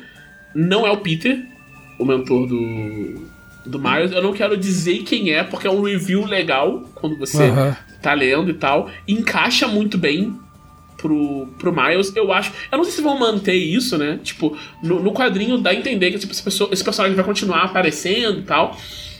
Eu não sei se vão manter isso, isso acontecendo no quadrinho mais pra frente, mas se mantiver, se for uma coisa que pegar, né? Porque, tipo, toda mudança que acontece no super-herói, ela Sim. pode pegar ou não, sabe? Pode ser uma coisa que é só daquele arco. É, o Luke Cage, preto. É, ou pode ser uma coisa que fica para sempre, né? Tipo, o. o às vezes você muda uma coisa no Batman, sei lá, e o próximo, próximo escritor vai lá e tira. Ou às vezes você muda e, e, e ficou, né? Tipo, trocou o Robin, ficou. Sabe? Nem, nenhum Robin voltou a ser Robin, sabe? Fica Já as sempre. embaixadas do Batman ao redor do mundo. É, isso aí miou, não tem mais. Ainda bem. Daí, tipo, se isso ficar, acho que vai ser muito bom, porque vai deixar o, o Miles diferente do Peter, sabe? Ele vai contar um tipo de história que o Peter não conta e agora tem um outro personagem que pode meio que que vai cobrir esse nicho, tipo, contar histórias do Peter sem Peter, só que sendo adolescente, que é o Spider-Boy, que saiu no no, no na outra, na, tem duas mensagens do Peter agora, né? É o Amazing e tem o, o Spider-Man sem adjetivo. Spider-Man sem adjetivo. Spider-Man sem adjetivo. É, é só Spider-Man, sabe? É. Homem-Aranha. Homem-Aranha é, legal. Homem-Aranha. Homem-Aranha é da hora e o Homem-Aranha. É, atualmente tem o Amazing do Peter, tem o, o Homem-Aranha e tem o Miles Morales Spider-Man, que é o, o, o, do Miles. E no, nesse, no Homem-Aranha Só Homem-Aranha, é, no último eles apresentaram um personagem que é o Spider-Boy. E ele tem um. Só falaram que tipo, ele sempre esteve aí, tipo, tinha sido apagado da cronologia, então vai ter um negócio para explorar isso. E ele, é, ele tem um design bem legal, ele é um moleque, sabe? Então, tipo, ele fala que conhece o Peter e o Miles, então, tipo, como ele vai interagir com os dois, a gente vai, vai ver ainda, mas assim, tipo, o, Miles não precisa mais fazer histórias, tipo, ah, Miles está atrasado pro colégio, porque uhum. ele é o Homem-Aranha também, sabe? Porque ele pode fazer outras coisas. Porque esse moleque vai fazer esse negócio, sabe? Então eu tô bem, eu tô bem empolgado. Eu gostei muito dessa, dessa fase fase nova, ela tem uns. É, porque tem coisas que, tipo. Termina o um quadrinho super-heróis, super-herói está, tipo, no negócio, será que ele vai morrer ou não? Você sabe que ele não vai morrer, sabe? Se o Miles fosse Sim. morrer, ia ter tido uma matéria no jornal três meses atrás, dizendo Miles Morales Sim. vai morrer nessa edição, sabe? Sim. Mas eles conseguem fazer umas coisas que, tipo, nossa, se isso acontecer aqui, vai ser ruim, mas é o tipo de coisa que não teria tido notícia avisando, sabe? Sim. Aí você pensa, será Sim. que vai acontecer? Será que tipo, isso vai acontecer de verdade? Isso vai prejudicar o Miles e tal, não sei o quê? Então, tipo, o. A equipe criativa como um todo soube dosar bem esse tipo de coisa, assim, sabe? Continua sendo uma história muito típica de super-herói, mas tipo, leva em consideração o, o, espaço social que o, o Miles ocupa e ele como, como personagem, né? Pra, pra te deixar sempre assim, você termina toda a edição pensando, tipo, pois tá ficando feio, né? E, e, vai não crescendo muito até, tipo, chega a edição que o Miles realmente confronta o vilão e você pensa, pô, beleza, tipo, chegou, é aqui que vai resolver isso aqui, e aqui que vai resolver os problemas, e, e agora a gente vai ver resolução, e nessa edição tudo piora. E você fica assim, caraca, não acredito que o cara tá fazendo isso, que desgraceira e tal. E é muito, muito legal. Faz muito tempo que eu não leio uma uma história de super-heróis que me deixa nesse, nesse ponto, sabe? De ficar assim, o que vai acontecer com esse cara na próxima edição, sabe? Muito legal, muito, muito legal mesmo. Muito bem, agora vamos às perguntas dos nossos conselheiros. Quem são os conselheiros, Tiago? Os conselheiros são as melhores pessoas de todo o universo que apoiam a revista Dragão Brasil no seu maior nível de apoio, tendo acesso ao grupo exclusivo, onde podem acompanhar os previews da revista e fazer perguntas para esse podcast. Muito bem. Perguntas como a do Vitor Mendes Demarque. Um deus menor caiu do panteão e um deus menor assumiu seu lugar. Qual foi o deus maior que caiu e qual deus menor tomou seu lugar? O deus menor que subiu foi Tibar, certeza. Sim. E quem caiu foi o Oceano. Oceano. O oceano tá, né? Tá complicado. E aí? Se fosse para fazer uma crítica social foda, uhum. daria para fazer o Calmir cair. Porque acabou Tibar, a justiça no mundo. E aí o Tibar assume. É. Entendeu? Aí fica crítica. Crítica social foda. Acho que fica crítica social foda. se tiver um um pega pra capar muito louco, Mará pode cair, que tipo, acabou a paz. Não tem é. mais paz nessa. Acabou, acabou a paz. acabou, acabou. E aí. Pô, pode ter, ter muita coisa legal que podia. Tem muitos deuses menores muito legais que podiam subir. Aí. Se você. Aí tem que ver, tipo, que, que ideia pode ver, tipo, cair a paz e subir um negócio no lugar. Acho que se a Gwen subisse ia ser muito maneiro, porque a gente viu todo, todo o caminho da, da Gwen uhum. e tal. Pô, eu, eu, tenho, eu tenho uma deusa menor que eu, acho que só eu gosto dela, que é a Neruid, que é a deusa dos sonhos e do sono, que ela aparece numa dragão muito antiga. É... Só que para ela subir, deixa eu ver o que, que faria sentido cair para ela subir, né? Que ela é a deusa do sono e dos sonhos. Talvez Asger, que é o deus do, do dia, Caralho, né? Caralho, mas olha, você foi longe nos dois aí. É, não, fui, tô, tô indo longeão. Longe é, demais. É, longe. Longe demais. É. Ou. É, ou esse aí, pode ser. Uh, o Gustavo Samuel fez várias perguntas. Obrigado, Gustavo. A gente fez a, o post de última hora. É, ele quer saber qual seria o drink favorito de cada aventureiro do legado do ódio. Cara, do Laos é, é o suquinho, né? Ele sempre tá bebendo um suquinho.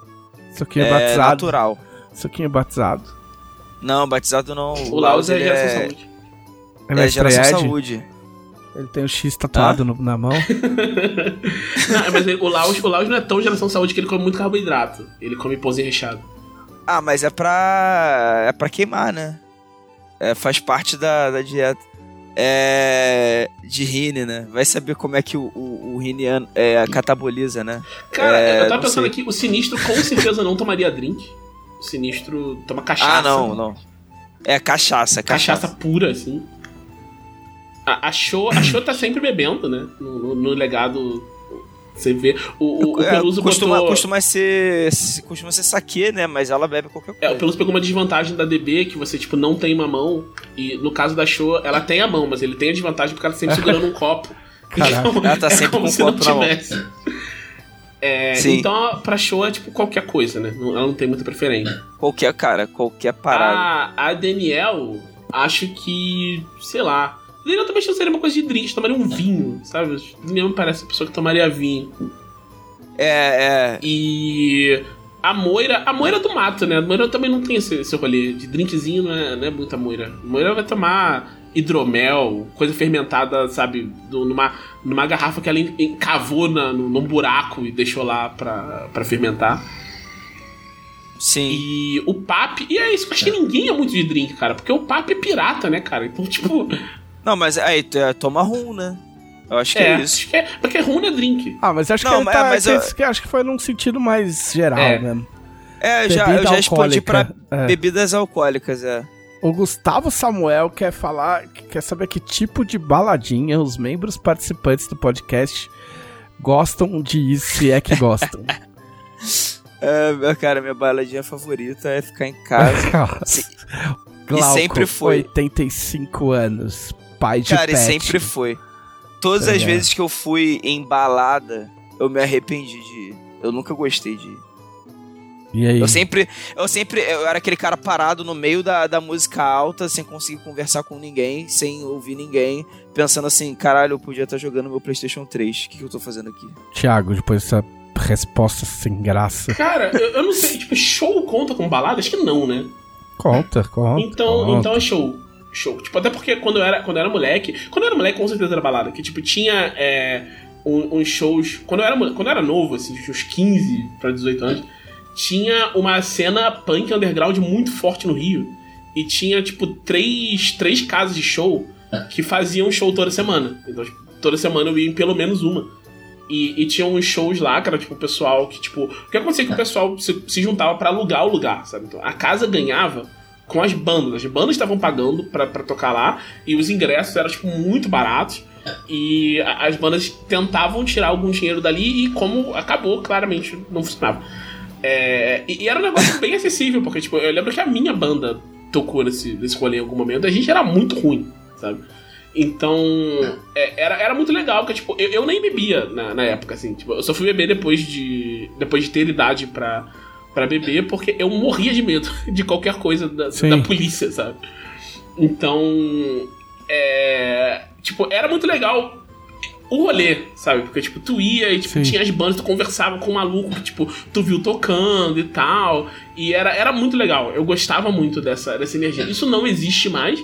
Mas tipo, sempre que eu vou num show de, de punk das, das bandas maiores e tal, eu revejo. Até porque, tipo, o último, eu, o último show que eu fui foi no Rio, né? Teve o Millen Collin que fez show no Rio e em São Paulo. Eu ia no show em São Paulo, mas no dia do show em São Paulo, uma amiga minha foi casar. Então, no dia seguinte, eu fui pro, pro Rio. Foi um rolê, que eu tipo, fui pro casamento, depois fui pro, fui pro... A gente tá comentando aqui no podcast. E aí eu revi todo mundo, sabe? Comentou, então, é. tipo, é, é, quase o mesmo rolê. Tu reencontra todo mundo, tá? Não sei o que, anos depois, tá? É muito legal. É, puta, eu Cara, depois que eu mudei aqui pra Porto Alegre, aí, tipo, é meio zero. Não é porque eu casei, mas é porque. o mundo tá num rolê brasilidades que eu não vou sair de casa pra, tipo, nada contra quem ouve, nem nada contra o próprio, o próprio ritmo, mas eu não vou sair de casa pra ouvir funk e nem pra ouvir, sei lá, sei lá, eu, eu, eu, eu Jão, Jão, sei lá, sei lá, esses cara pop brasileiro.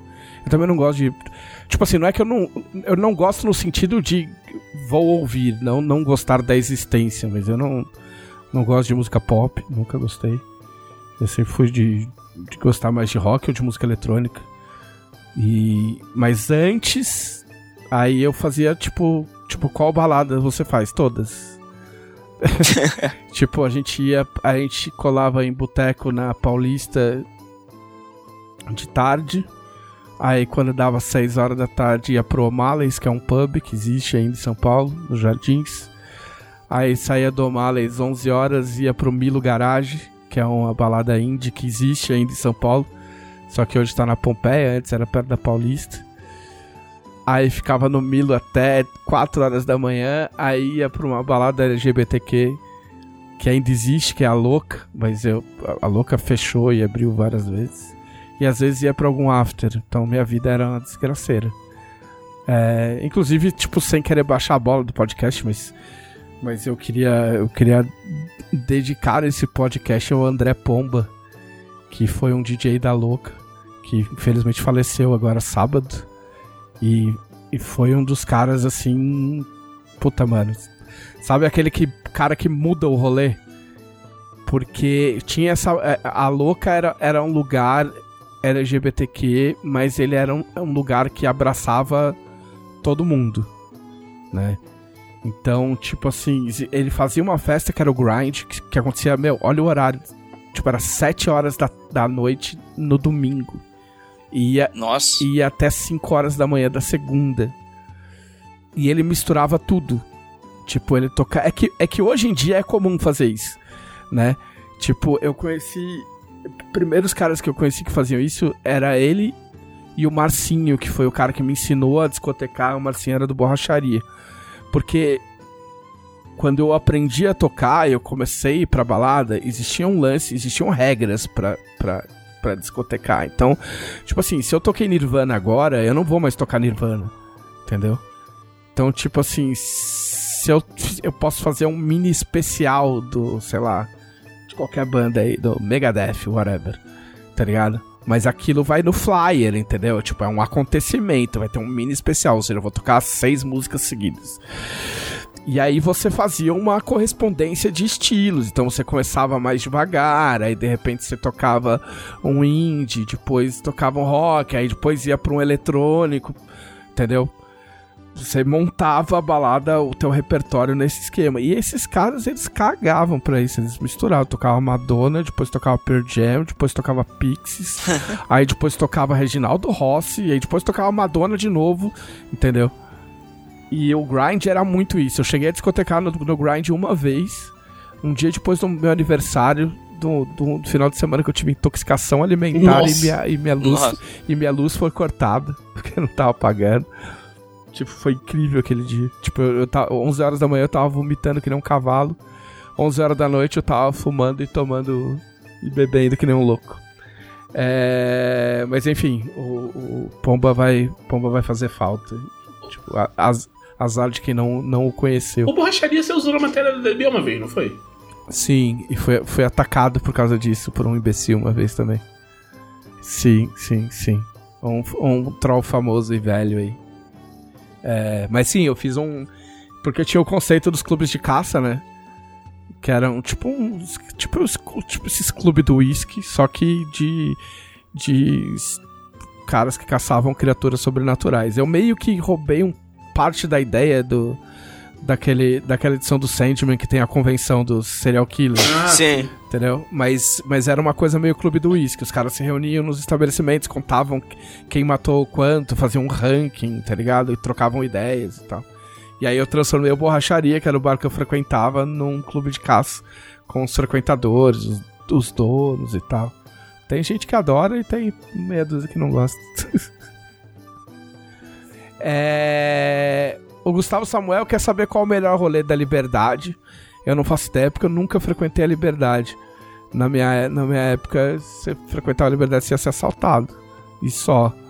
Você ia lá pra comer. Aí o, o, o Marcos Vinícius é, é, recomendou Porque Sim. Porque Sim também não era karaokê? Ah, sim, é isso mesmo. É um karaokê. Ele tem, ele tem um. Que tem um aqueles karaokês japoneses. Ele tem um cartaz é. dizendo assim: melhor karaokê da liberdade. É, é que é, é o tipo de karaokê que eu acho aceitável. Embora, né? Porque é aquele karaokê que você aluga a sala e vai com seus amigos. E é só os seus amigos. E é só o tipo de música que você escolher. Então aí eu acho mais aceitável. É bem conhecido esse esse, esse restaurante barra karaokê. Tinha uns mangá pra ler também, é, mostra. Não sei como é que é hoje em dia. Eu, quando, quando eu fui na Liberdade, tava rolando uma feira lá que eu me esqueci o nome, mas que rolava rola com frequência. E tinha várias, várias coisas gostosas assim para provar. Eu gostei muito disso. E gostei. Gostei do museu também da imigração japonesa. Eu achei, eu achei, eu achei um, um passeio legal ir lá. Tipo, tem várias paradas de como foi que, que a galera chegou aqui, os motivos. É, tem coisa da, da, guerra também que fala. Eu já fui muito pra lugar legal na Liberdade, mas não lembro o nome de nenhum deles, então não vai adiantar. Eu falar. Mas fala como é. Tipo, eu fui num, num café uma vez que eles têm, tipo, uma variedade muito grande de, de chá e servem, tipo, umas, umas comidas legaisinhas e tal. Ele fica em cima de um um supermercado que, tipo, tem. Tem muito supermercado legal na, na Liberdade que tem, tipo, várias coisas, tipo, de. É, tipo, de, de, você não encontra em outros mercados, assim, né? Tipo, geralmente que vem do Japão, da China. Sim, a gente, é, a gente, quando a gente vai pra CCXP, a gente faz compras nesses. nesses. nesses e tem mercados. vários restaurantes, tipo, que eu não vou lembrar o nome, mas tipo, que eu já, já fui em vários, tipo, de lamen e tal. Eu não gosto de lamen, mas eu como todo o resto que, que tem, então. Eu, eu, fui, eu fui no restaurante japonês que eu não lembro o nome também, mas foi a, o japonês mais gostoso que eu já comi na minha vida. e tinha na parede, já. tipo, um certificado. Glauco. A culinária japonesa ah. mais gostosa que eu já comi na minha vida. Pô, galera, quinta série agora, do nada. É. Tinha um tinha uns certificados do governo de Tóquio, do Japão, sei lá, que o Sushi Man dali é. Tipo, era certificado de lá, ah, sabe? Ah, tem umas coisas muito legais assim aqui. Tem um, que não é na Liberdade, mas é um, um aqui perto de casa que. É, esse eu sei o nome, é Missoya. Que é um restaurante que eu mais vou. Que lá não é caro. E tem um, um, certificado lá de autenticidade dos ingredientes, que é tudo importado do Japão e tal, não sei o quê. E é muito, muito legal. Tipo, você. Além da comida ser boa, né? o, os, os garçons, eles, tipo, se você perguntar, eles te explicam toda a história. Tipo, da comida, dos ingredientes. Pô, que, que é muito, muito legal, muito bom. Foda. Ó, a próxima pergunta tinha tudo para dar errado, mas deu certo. Vejam só. O Gilmar Burato disse: Façam uma piada com o fato de um anão conseguir ver bem na luz do dia e na escuridão total, mas ter problemas para ver na escuridão leve eu não ia responder, porque eu, tipo, enfim, eu não sei fazer esse tipo de piada. Aí o que que eu fiz? Apelei pra tecnologia e pedi pro chat GPT fazer uma piada. Ele falou assim: Por que o anão só consegue enxergar na luz do dia e na escuridão total? Porque na escuridão leve ele fica meio termo e não sabe se enxerga ou se precisa de uma lupa. Então fica aí a resposta do chat. Mas assim, isso, isso é um negócio que eu entendo que pode parecer esquisito, mas pô, é assim que funciona no, com animais que tem esse tipo de sentido, sabe? Se um animal consegue enxergar na escuridão total, ele tá usando um tipo de visão que não depende de luz. Não depende de luz, exatamente. Então, tipo, vai ser alguma coisa, tipo, normalmente a visão de calor, alguma coisa assim, vai fazer ele funcionar. A gente não explica qual é esse mecanismo no, no T20, mas é um tipo de visão que não depende de luz. E na escuridão leve, você vai ter uma forma que, tipo, vários animais têm, gato tem e tal, que você é, aumenta a quantidade de luz que você consegue enxergar. Tipo, você amplia, dilata muito a pupila para entrar mas de alguma forma você consegue enxergar dessa forma. No caso do gato, ele tem outros mecanismos, né? Tem tipo o bigode e tal, não sei o quê, que não é visão, é pra você orientar no escuro. É, o... Mas tipo, é, o gato também tem uma. Eu me esqueci o nome agora, mas ele tem um negócio dentro da, do olho que é pra luz entrar lá, refletir e continuar dentro do olho. Eu me esqueci o nome desse negócio. É. Enfim. Mas é um negócio que, além da pupila dele dilatar, ele tem isso. Então a luz. Isso. O anão usa a barba também. O Arão usa barba. Então assim, são, são mecanismos completamente diferentes. Visão na penumbra e visão no escuro são habilidades diferentes, porque é, eu entendo. Ah, é tudo visão. Sim, é tudo visão, mas são coisas que funcionam diferente. Eu ia falar que a feiticeira escarlate tem visão no escuro. Nossa! Nossa. Meu Deus! que crueldade. Guilherme Martins Alves, com o fim do BBB, qual de vocês toparia ser um camarote no próximo? Olha, amigo, eu falo não. Mas depois que, mas depois que chega o convite, deve dar uma tremedeira na perna. Deve dar uma tremedeira, assim. É, é. Eu. Eu não sei. Eu acho que eu, não. Eu acho que eu iria, porque eu sei que eu ia sair na primeira semana, tá ligado? Ou então, não, né? Você viu ia, quem ganhou tá- ontem? Tá, é. Eu, eu não ia estar. Tá... Não, mas é porque, tipo, cara, eu. eu sei lá, você vai pegar bem mal. Mas DD é. É DD, não. É. BBB. Que isso? BBB é muito. É, é, é um rolê muito de gente branca lá dentro, tá ligado? Então, tipo, eu não ia ter paciência pra, pra banquice. Eu ia falar uma merda, as pessoas iam me odiar, ia sair na primeira semana. Tipo, eu sei que isso ia acontecer, tá ligado? Eu, eu é. acho que eu ia acabar sendo. Eles chamam de planta, né? Eu ia acabar sendo uma planta na casa. Eu... É. Mas foi uma planta que ganhou. Ah, então talvez eu tivesse chance. Mas é, é que assim, ó, existem receitas, cara. Tipo assim. Ganha quem?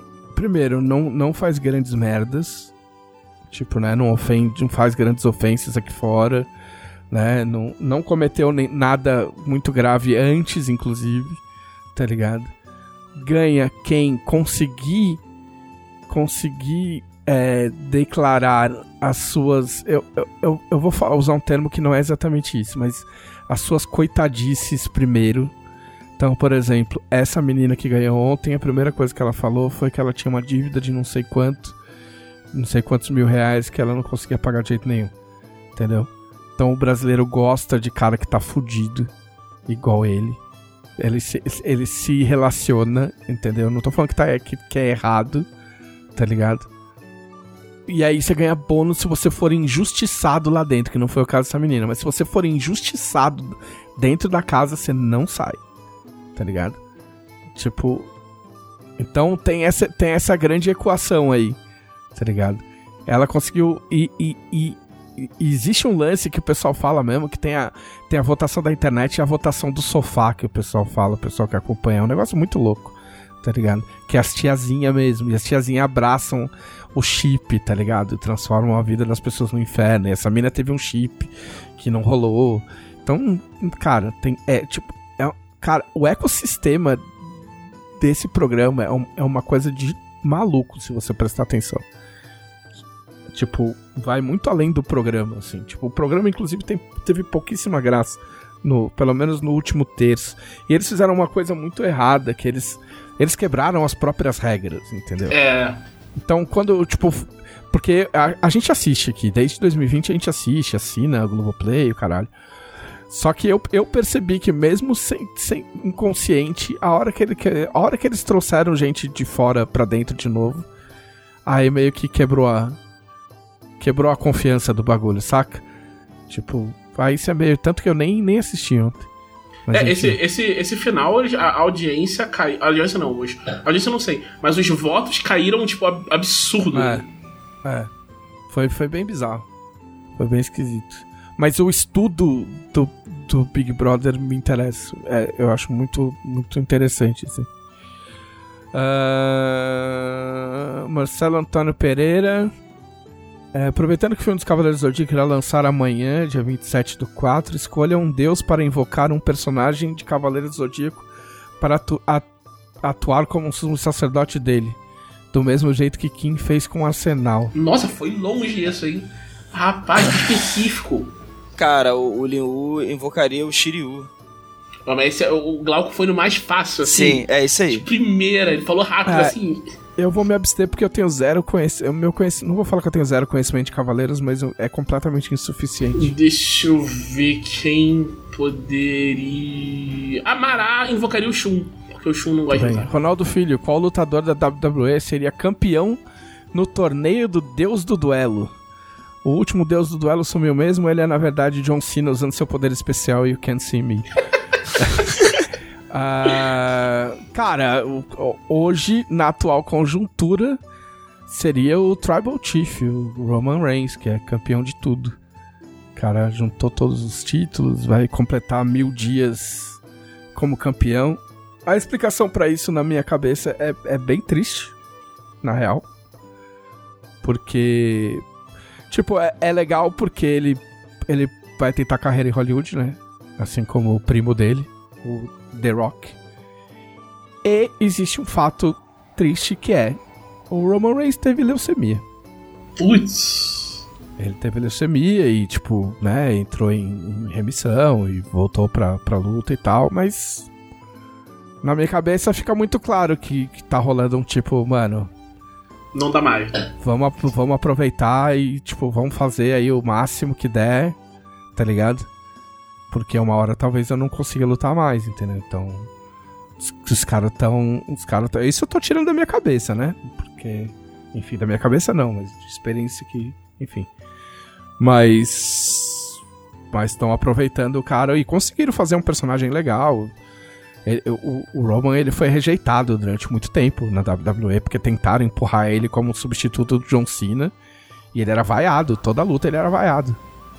E... Complicado isso, né? De, de é, tomar um lugar era... cara tão estabelecido. É, é uma coisa que é, é, é, um, é um ciclo normal na WWE, né? Tipo, tem o cara que é o face of the company, né? Tipo, é o cara que é. E, e tentaram fazer isso, ele era, ele era face, ele foi face a vida inteira. E aí, nessa última leva aí, depois que ele voltou da remissão. Tipo, ele, ele, ele teve a remissão do, da leucemia. Aí ele voltou e aí ele voltou como vilão. E aí ele emplacou fudido. E aí tá numa storyline aí de mais de dois anos já. E aí é legal. Tipo, o pessoal, tipo. Ele é vilão, mas o pessoal adora. Então... Tem, é, é, meio. Tem uns. uns vilões. Tipo, eu lembro quando eu era. Quando eu era bem mais novo. Tinha o Undertaker, que tava numa vibe assim, que ele era um vilão que todo mundo amava. O Undertaker lutava até o ano passado ou retrasado. Mentira, sério? Sim. Sim. Caraca, se aposentou bro. recentemente, de vez. Meu Deus! Quer nossa. dizer, lutava naquelas, né? Aparecia e tal, não sei o que, dava um chokeslam. Tem um documentário é, na, no, no, no serviço da WWE, em cinco partes, contando, a, contando essa parte final da carreira do Undertaker. Porque ele era um cara. Tipo, estouramos o limite já fudido. É, mas o Undertaker era um cara que ele usa, ele levava muito a sério o que o pessoal chama de kayfabe. Que o kayfabe é tipo, meu, você é o seu personagem e você não aparece como pessoa. A pessoa não existe, existe o personagem. Quando você fala, você é o personagem. Não interessa aonde é. E o Undertaker levou isso ao, pé da letra durante muito tempo. Durante muito tempo não se sabia nada. Tipo, nada não, né? Mas, tipo, não se sabia nada direto. O cara não dava entrevista, entendeu? Saca? E aí, tipo, esse documentário é o primeiro documentário do tipo, ah, meu, vamos mostrar as tretas que o cara passou, a cirurgia que os cara teve que fazer. Tipo, mostra uma das lutas, foi quando ele perdeu a, a Strike, né? A sequência que, tipo, todo ano alguém lutava contra o Undertaker no, no WrestleMania. E ele chegou a ter, tipo, acho que foi. Puta, não lembro se foram 30 lutas seguidas, sem perder. Tá ligado?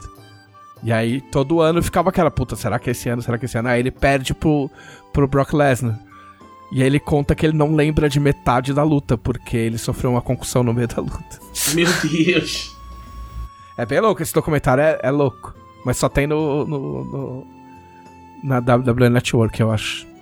Uh, a última é do Israel Silva, que músico, se caísse em Arton, seria um bardo foda. Nossa. Puta, tem tanta. É, tem tantos que seriam. Não, não, eu tenho. Eu já tinha pensado na, na resposta para essa pergunta, sei que vai ser inesperado. Mas eu queria muito ver o Zeca Pagodinho. Nossa! Zeca Pagodinho em Arton. o Zeca Pagodinho. Zeca Tibarzinho. Zeca Tibazinho. Como é que era a piada lá do, do hostel? Tipo, tinham feito uma com Zeca Pagodinho do, de Putz, hostel. Não Como é que era? Puta, não lembro. É. Puta, mano. Eu botaria o Ed Vedder. Hum. Tipo, cara que, meu. cara não quer ganhar dinheiro, anda descalço, tocando ukulele, passeando pela cidade. Nossa, talvez eu, talvez eu, eu vou dar a resposta mais pessoal possível, assim, mas uma, uma cantora que eu É gosto. só ex-namorada. Não. não. É. É. Uma, uma cantora que eu gosto muito, assim, num nível, assim, de parece que é uma parada sobrenatural quando eu ouço, que seria algo que, eu- que um bardo em Arton faria, né? Uma coisa meio mágica, assim. É Elis Regina. Eu acho que ela seria foda se ela fosse pra Arton.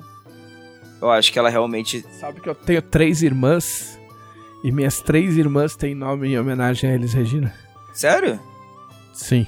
É, é Sônia Regina, Márcia Regina e Sandra Ai. Regina. É que a- é a cantora favorita da minha mãe, eu cresci ouvindo. E eu gosto muito, tipo, sou apaixonado. E toda vez que eu ouço essa, essa mulher, tipo, parece que, sei lá, pare- parece uma barda de Arthur mesmo, assim, tipo, magia arcana, sabe? É, recados finais. Glauco. Assine a Dragão Brasil, 7 reais por mês, mais de 100 páginas de conteúdo. Considere apoiar como conselheiros para mandar perguntas aqui pra gente, além de participar em enquete, é, conversar com muita gente que é legal, que é uma coisa que no, no Facebook não tem mais gente legal, só tem no nosso grupo. É, e para ser conselheiro é 20 reais, então con- considerem aí. Mas assine a Dragão de toda forma em dragãobrasil.com.br. Além disso, vão lá em tormenta20.com.br e cliquem lá no botão vermelho para vocês receberem as novidades sobre a coleção Arton, que já são dois deuses menores, de tanto seguidor que tem. É... Tem muita coisa nova aí, muita coisa que a gente vai falar. Até o dia 5 do 5, que é quando começa o financiamento, então fique de olho também. E para fechar, é, me sigam lá no Twitter, arroba Glauco Lessa. E acompanhem a gente lá no Legado do Ódio que voltou às terças-feiras agora, E.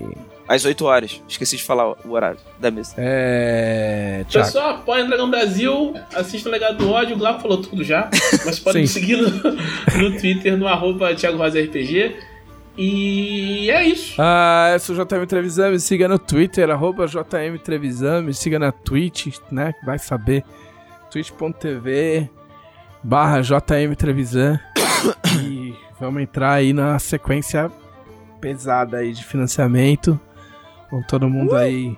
Eu, eu falo, vamos todo mundo ajudar, porque, mas é, é cara, é que tipo assim, vo- vocês vão ganhar, tá ligado? É isso. Tipo, só tem privilégios, tipo assim, não é não é nenhuma ajuda, cara. A gente tá preparando tanta coisa foda que tipo, vocês vão querer participar do bagulho. Tem jeito. Como, como, disse, como disse uma presidente nossa, né? Nem quem ganhar, nem quem perder vai ganhar ou perder. Vai todo mundo ganhar. Este foi o podcast da Dragão Brasil, a maior revista de RPG e cultura nerd do país. Até semana que vem. Ei! E...